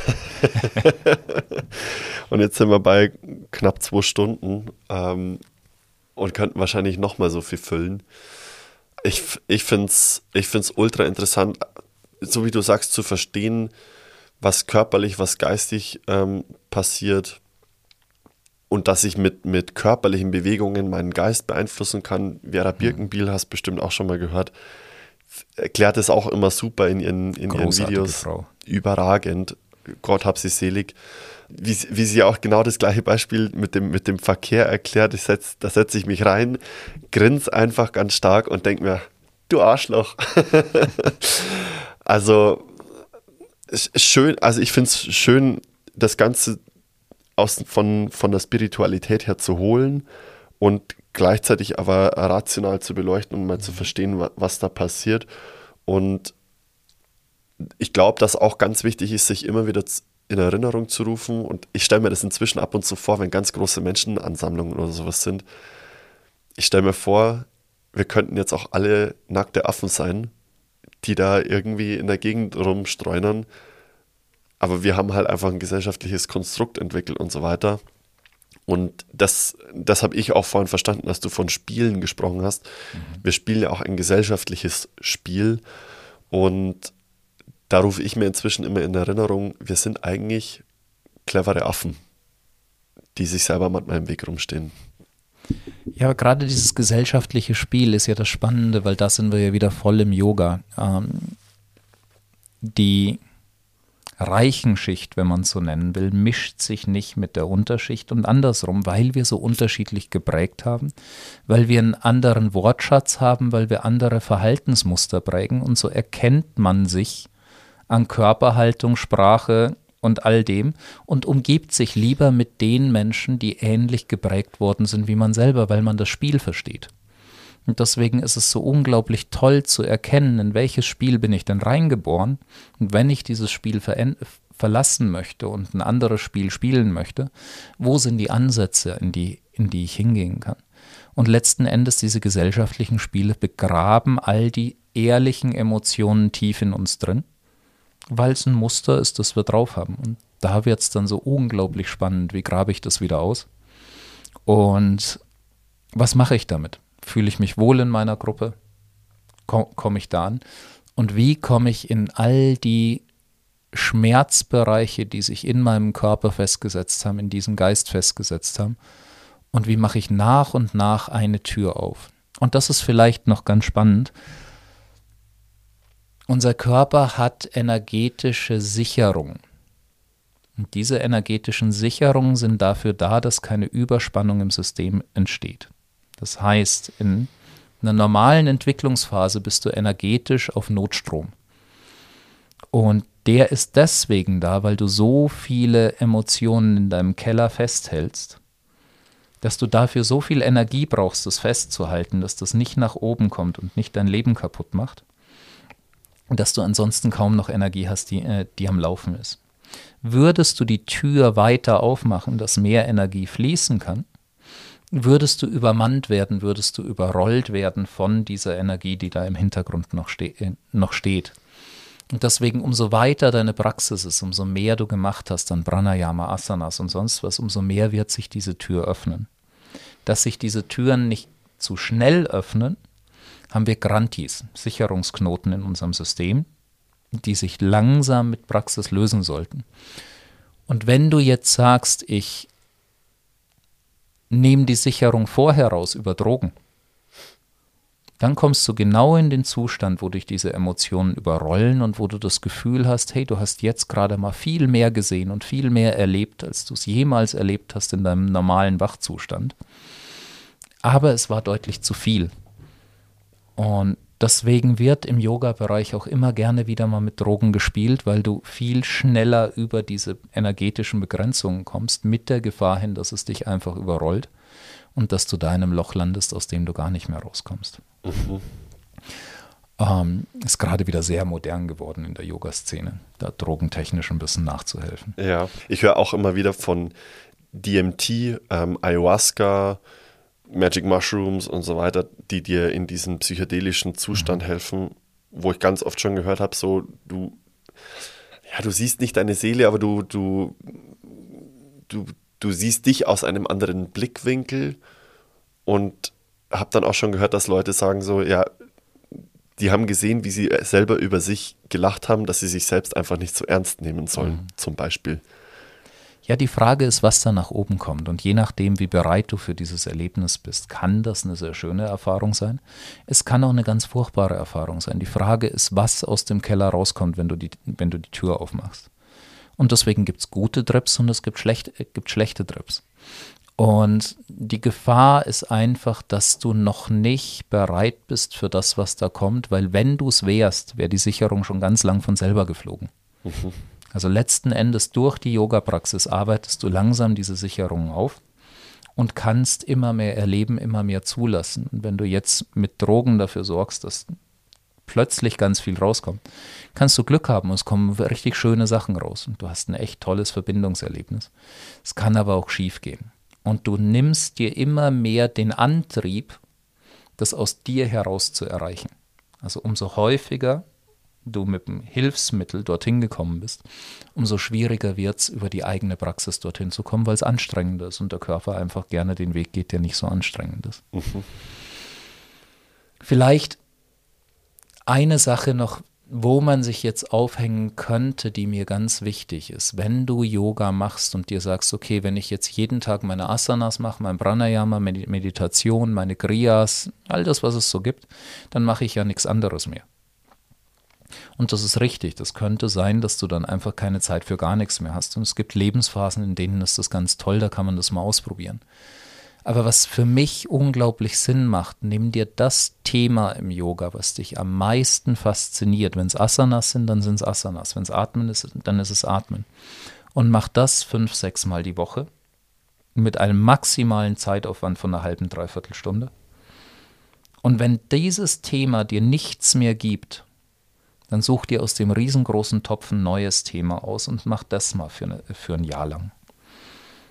Weil wir Westler, wir Deutschen im Besonderen, tendieren dazu, dass wir alles 100% machen wollen. Und wenn 100% nicht funktionieren, dann lassen wir es ganz bleiben. Beispiel, wenn ich als Vegetarier seit 13 Jahren Vegetarier einmal Fleisch essen würde, würde ich mich nicht mehr als Vegetarier bezeichnen. Ein Inder bezeichnet sich als Vegetarier und kann unter Umständen drei, viermal die Woche Fleisch essen. Wenn es halt gerade nichts anderes gibt und bezeichnet sich immer noch als Vegetarier, weil wenn er die Auswahl hat, dann würde er ja vegetarisch essen. Die Inder und Yoga im Allgemeinen ist eine Kultur von 80 Prozent. Versuch 80 Prozent von dem, was du möchtest. Und wenn du 80 Prozent erreichst, super. Wenn du mal nur 70 Prozent erreichst, auch in Ordnung. Wir im Westen haben ganz gern 100 Prozent oder null. Und deswegen versuchen viele Yoga, versuchen alles umzusetzen, was sie auf einmal gehört haben, stellen fest, das ist viel zu viel, das kriege ich nicht hin und lassen es wieder komplett bleiben. Und da wäre es echt schade für. Das ist was, was gerne passiert, wenn man sich in der Praxis übernimmt. Das macht komplett Sinn. Step by Step, eins nach dem anderen. Aber ist ein sehr gutes Schlusswort, Sascha, glaube ich. Ähm, vielen, ich glaube auch, wir waren lang genug dabei. Vielen, viel, viel, vielen, vielen Dank für deine ganzen ähm, Insights. Ich habe auf jeden Fall wieder so viel gelernt. Wo können die Leute dich erreichen, wenn sie mit dir zusammenarbeiten wollen oder auf dich zugehen möchten? Hm, das ist eigentlich ganz einfach. Sascha, saschapeschke.com oder Sascha Yoga München in Google eingeben, dann findet er mich ganz oben. Und ich gebe Retreats, ich gebe Fortbildungen, ich gebe offene Stunden. Also es ist relativ einfach, an mich ranzukommen. Okay, perfekt. Ich verlinke es auch nochmal in den Show Notes. Und dann würde ich sagen, wir starten in den Tag. Es ist kurz nach 10. ähm, vielen, vielen Dank. Mach's gut, Sascha. Danke dir.